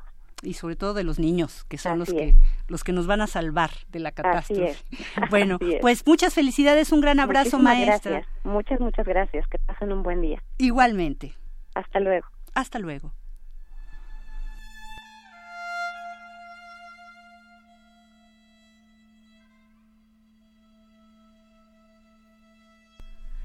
esta música oriental que estamos escuchando de una producción de Jordi Zabal que es maravillosa, Oriente y Occidente de Estambul, pues que nos sirva un poco de ánimo también en este mismo Festival del Centro Histórico edición 34 que se produce del primero al 25 de marzo, el próximo domingo 4 de marzo a las 12.30 tendremos música del este de Europa y más.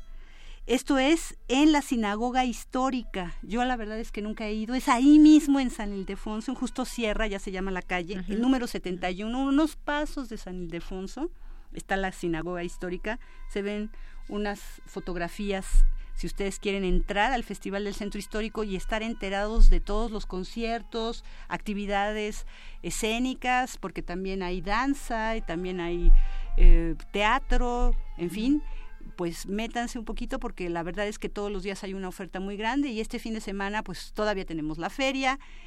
Se echa a andar también el colectivo de mujeres en el arte, que empezó también ayer. Está el FICUNAM, que termina el 7. Entonces tenemos muchísimas cosas, y habría que hacer una agenda.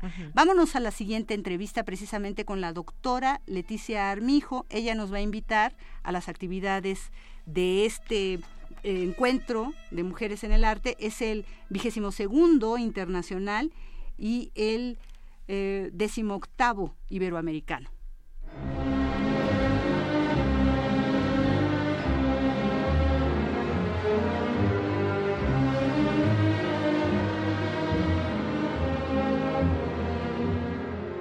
Buenas tardes, soy Leticia Armijo, compositora mexicana, musicóloga, gestora cultural, directora de la Coordinadora Internacional de Mujeres en el Arte y del colectivo Mujeres en la Música.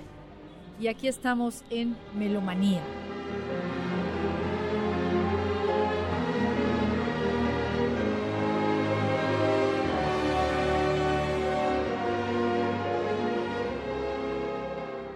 La estructura del encuentro está diseñada para hacer el primer bloque de actividades en el mes de marzo, en el marco del Día Internacional de la Mujer,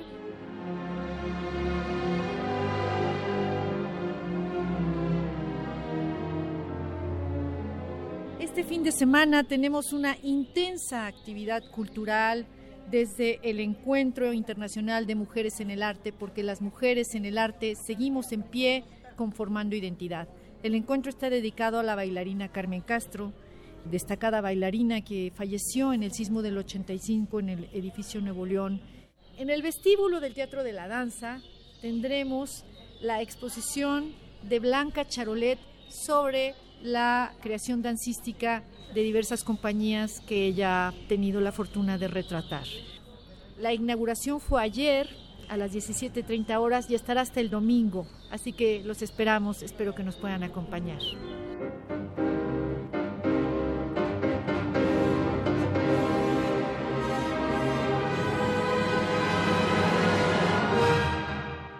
Este viernes a las 20 horas en el Teatro de la Danza tendremos el encuentro de mujeres en la danza, abriendo la agrupación del ballet de la Compañía Nacional de Danza.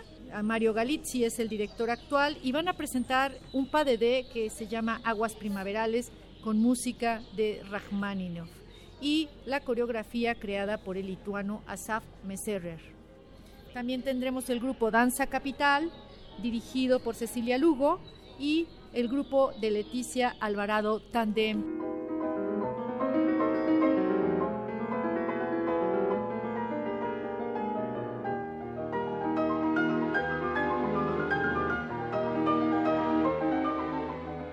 A las exposiciones, el Centro Cultural del México Contemporáneo tendrá la exposición de mujeres en las artes visuales Seguimos en pie. Esta exposición va a durar hasta el día 10 de marzo. Espero que nos acompañen. Nos volveremos a escuchar aquí en Melomanía para que les detalle los acontecimientos del Encuentro Internacional Iberoamericano de Mujeres en el Arte para que nos puedan acompañar. La entrada es gratuita.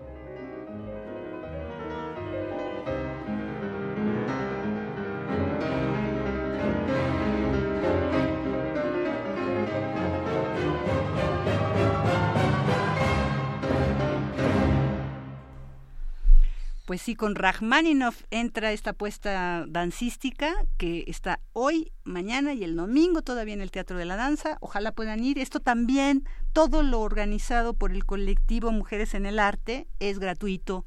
Y ya la semana que entra también hay dos conciertos, el sábado a las 12 del día en la Manuel M. Ponce y el domingo a las 5 de la tarde. No les digo más para que sea sorpresa. Pues de verdad que sí hay muchas actividades. Estábamos platicando ahorita, Dulce y yo, dónde íbamos a ir el fin de semana, entre la Feria del Libro, entre el Festival del Centro Histórico y otras ahora cosas este. que hay. Ahora sí, este. claro, yo quiero ir hoy a, a lo de la danza. ¿Y qué les parece que también el domingo voy a ir en la tarde a Bellas Artes, a las 5 de la tarde, se presenta nuevamente el ensamble Cepro Music. Y ellos ya sabemos que pueden hacer sesión de improvisación, que hacen repertorio muy exigente. En este caso, una de las obras que no se pudo tocar en el foro, pero otras son de compositores también entre mexicanos y también de Debussy, el Preludio a la siesta de un fauno, es una obra icónica, pero en lugar de que sea para orquesta sinfónica, va a ser para ensamble en un arreglo que hizo Arnold Schoenberg. Escuchemos al maestro Leonardo Coral, también se toca de él el, su concierto para piano y ensamble, y lo, lo interpreta precisamente quien lo estrenó hace 21 años. Entonces, este, escuchémoslo para que nos den ganas de ir.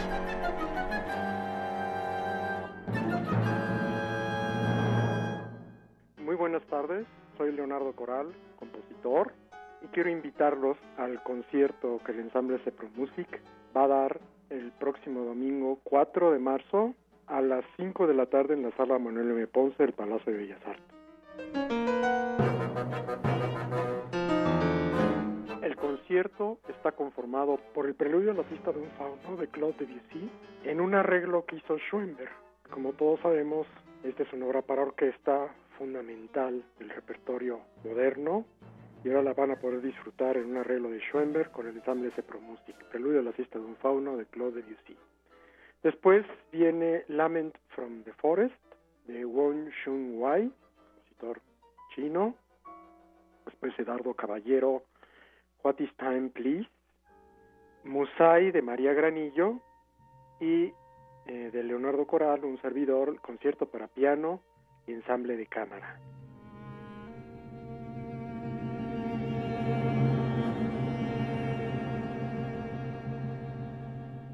Mi obra es un trabajo de 1997 que estrenó el propio Gonzalo Gutiérrez hace 21 años. Yo ahora como pianista del ensamble Cepro Music lo va a volver a tocar. Eres un espléndido pianista y va a estar como solista de esta obra. Es un programa muy interesante. Se llama Fauno, Bosque, Musas, por el contenido de las obras. La obra de María Granillo, Musai, hace alusión a las nueve musas griegas, estructurada de manera que hay nueve pequeños retratos musicales de estos personajes. Esta obra le da nombre a uno de sus discos monográficos, ¿verdad? Musai, las musas.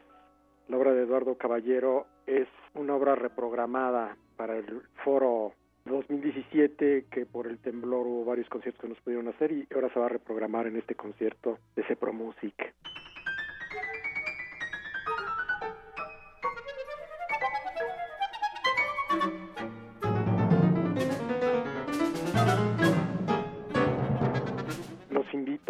Muy cordialmente Todos sabemos Ensamble Pro Music que son excelentes músicos. Su director titular es José Luis Castillo y en esta ocasión el programa va a ser dirigido por el director huésped Samuel Pascoe. El boleto cuesta 20 pesos, 5 de la tarde, domingo 4 de marzo, Sala Manuel M. Ponce del Palacio de Bellas Artes.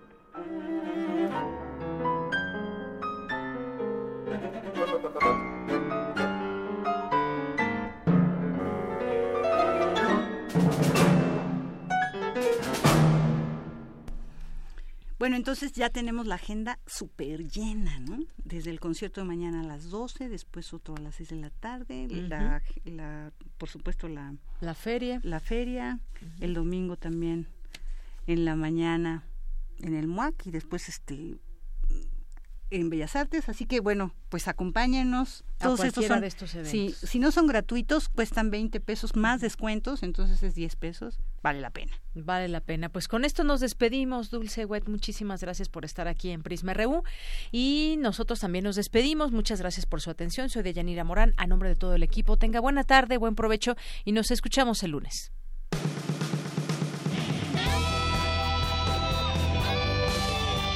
Prisma RU.